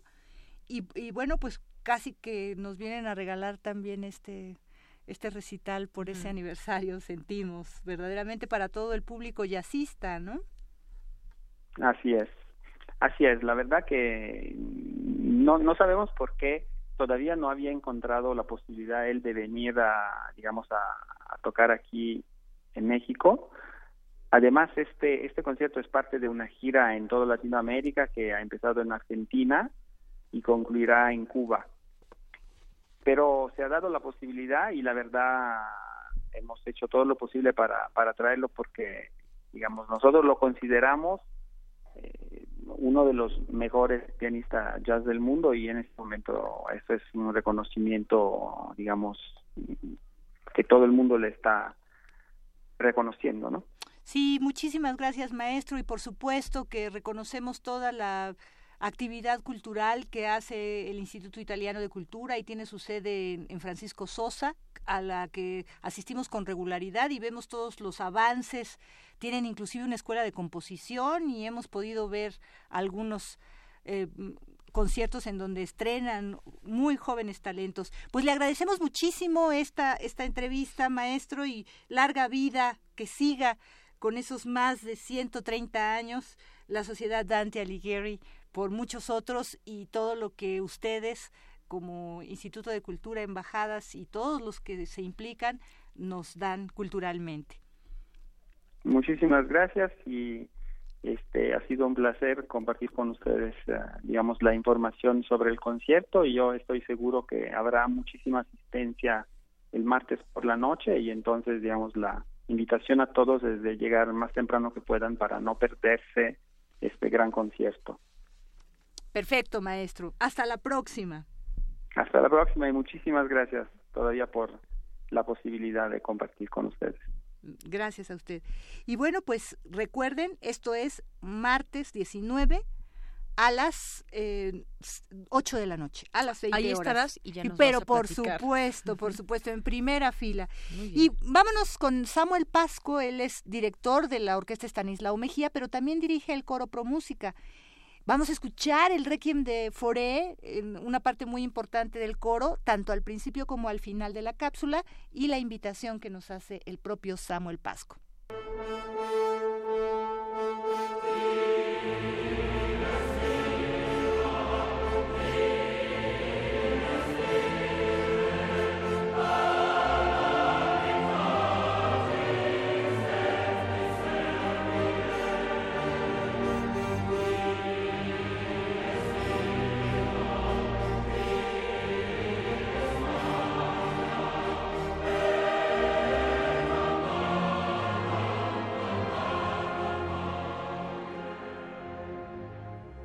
Buenas tardes amigos de Melomanía Prisma RU, soy Samuel Pasco, director del Coro Pro Música. Quiero hacer una atenta invitación. Hoy en la noche, a las 8 de la noche, presentaremos el Requiem de Foré en la iglesia Emperatriz de América, conocida como la Iglesia de la Bola, que está en la colonia San José de Insurgentes, en la calle de Mercaderes número 99. Boletos se venderán a la entrada, tienen un costo de 200 pesos. Es un concierto a beneficio de los proyectos que la misma iglesia tiene. El Requiem de Foré, una de las joyas de la literatura coral universal, es una gran obra que tiene una profundidad y una belleza increíble. Les va a gustar. Describe de alguna manera muy íntima y muy expresiva y muy profunda todo el tema de la muerte. Estamos muy contentos de poder hacer este concierto y de invitarlos y espero verlos por ahí hoy a las 8 de la noche, Iglesia Emperatriz de América. Buena tarde.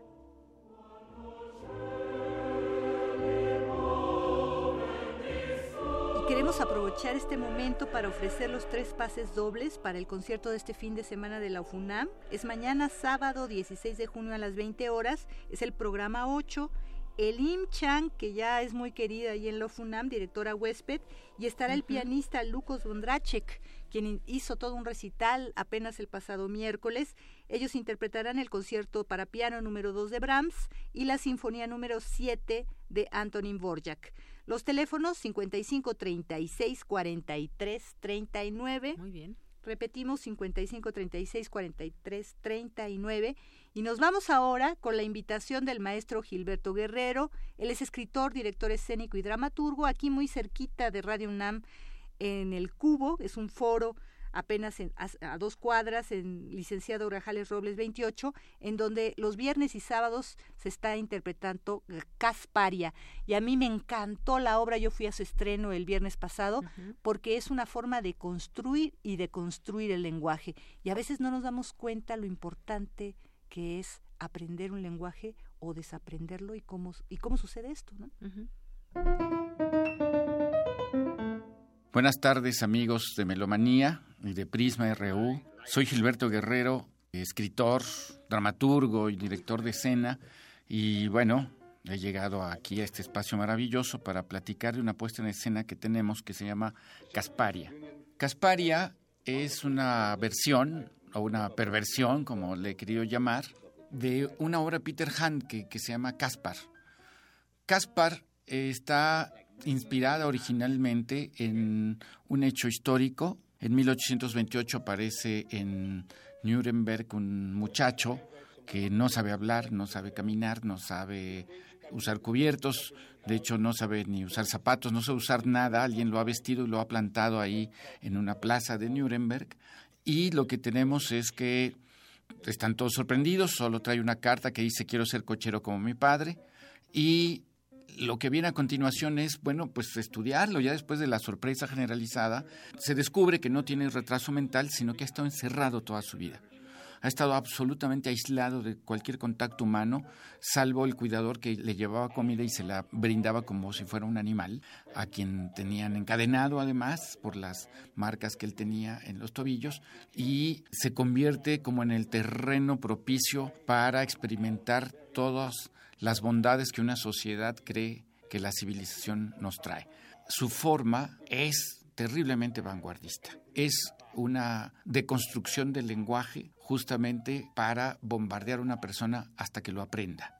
Es una construcción y una deconstrucción del orden y del lenguaje para que alguien aprenda un orden particular. Le he quitado mucho y he agregado otras cosas. Una de las más importantes es que para mí hoy en día Caspar es una mujer, es una mujer indígena, y es una mujer pobre. Es decir, sufre una marginalidad de tres tipos, racista, sexista y clasista, y la apuesta de esta sociedad a la que ella llega, y llega como muchos eh, migrando para buscar una vida mejor, es decir, esta realidad ambigua entre lo que es voluntario y bueno, pues si quieres vivir, pues no es tan voluntario, te tienes que mover. Yo pienso que muchas personas que se mueven, si pudieran vivir dignamente en sus lugares, tal vez no se moverían tanto. También tiene muchas connotaciones sobre la pedagogía, sobre cómo se nos enseñan valores, cómo se nos enseñan conocimientos y para qué. Nuestra Caspar, o Casparia como le hemos llamado, está sometida a esto. Se le habla, se le habla, se le habla, se le dicen cosas, se le hacen frases coherentes, incoherentes, para que ella vaya aprendiendo.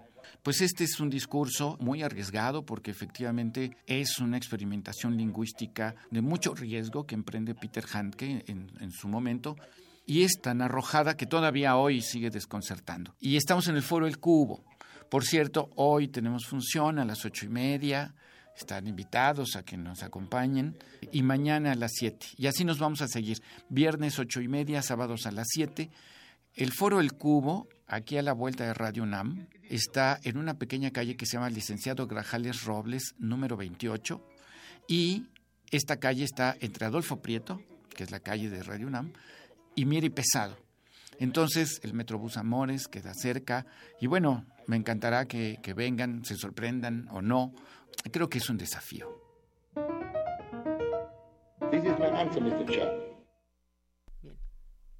Bueno, pues ahora vamos rápidamente con, continúa el encuentro de música antigua en el CENAR también, es los sábados a las 7 de la noche y los domingos a la una y media, y el maestro Juan Luis Matus García que es director y violinista de la Orquesta Antigua Metrópoli, nos hace la invitación para que vayamos mañana sábado a las 7 de la noche. Escuchemos. ¿Qué tal amigos de Melomanía y Prisma RU? Soy Juan Luis Matos García, director y violinista de la Orquesta Antigua Metrópoli. Los invitamos al tercer concierto del Encuentro Internacional de Música Antigua del CENAR, mañana sábado 16 de junio a las 7 de la noche en el Auditorio Blas Galindo del Centro Nacional de las Artes. Nos acompañarán junto con la orquesta dos grandes solistas como es el maestro Carlos Rosas en el oboe barroco y la gran soprano Cintia Sánchez, haciendo un programa bellísimo que incluye obras de Antonio Vivaldi, como el RB 114 en Do mayor, concierto para cuerdas, el RB 157, concierto del sol menor, concierto para cuerdas, el concierto en sol menor de Giovanni Benedetto Plati y la cantata de WB 202, Apartados Tristes Sombras de Johann Sebastian Bach. Los esperamos, no lo olviden, la cita es mañana a las 7 de la noche en el Auditorio Blas Galindo del Centro Nacional de las Artes. Saludos. Ya estamos por terminar y antes de terminar solo quisiera decirles que ya no nos alcanzó a escuchar la invitación al tercer encuentro interdisciplinario de escultura sonora y música experimental. Ustedes recordarán que la semana pasada tuvimos a Edgar Olvera, Iván Navarrete, José Julio Díaz Infante y Coral Sayas. Ellos nos recuerdan que hoy están en jornadas en el CIEM y mañana también a partir de las 11 de la mañana y hasta las 8 de la noche. La entrada es libre. Entonces si ustedes se meten al Facebook, y buscan CIEM o en el tercer encuentro interdisciplinario de escultura sonora se pueden inscribir. Pues eso es todo por pues hoy. Muchas gracias, gracias Dulce y pues gracias por Melomanía. Nos escuchamos el siguiente viernes. Nos despedimos.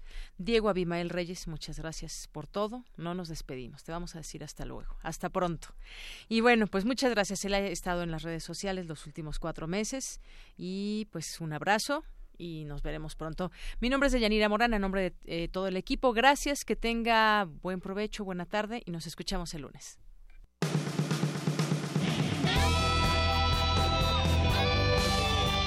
Prisma RU. Relatamos al mundo.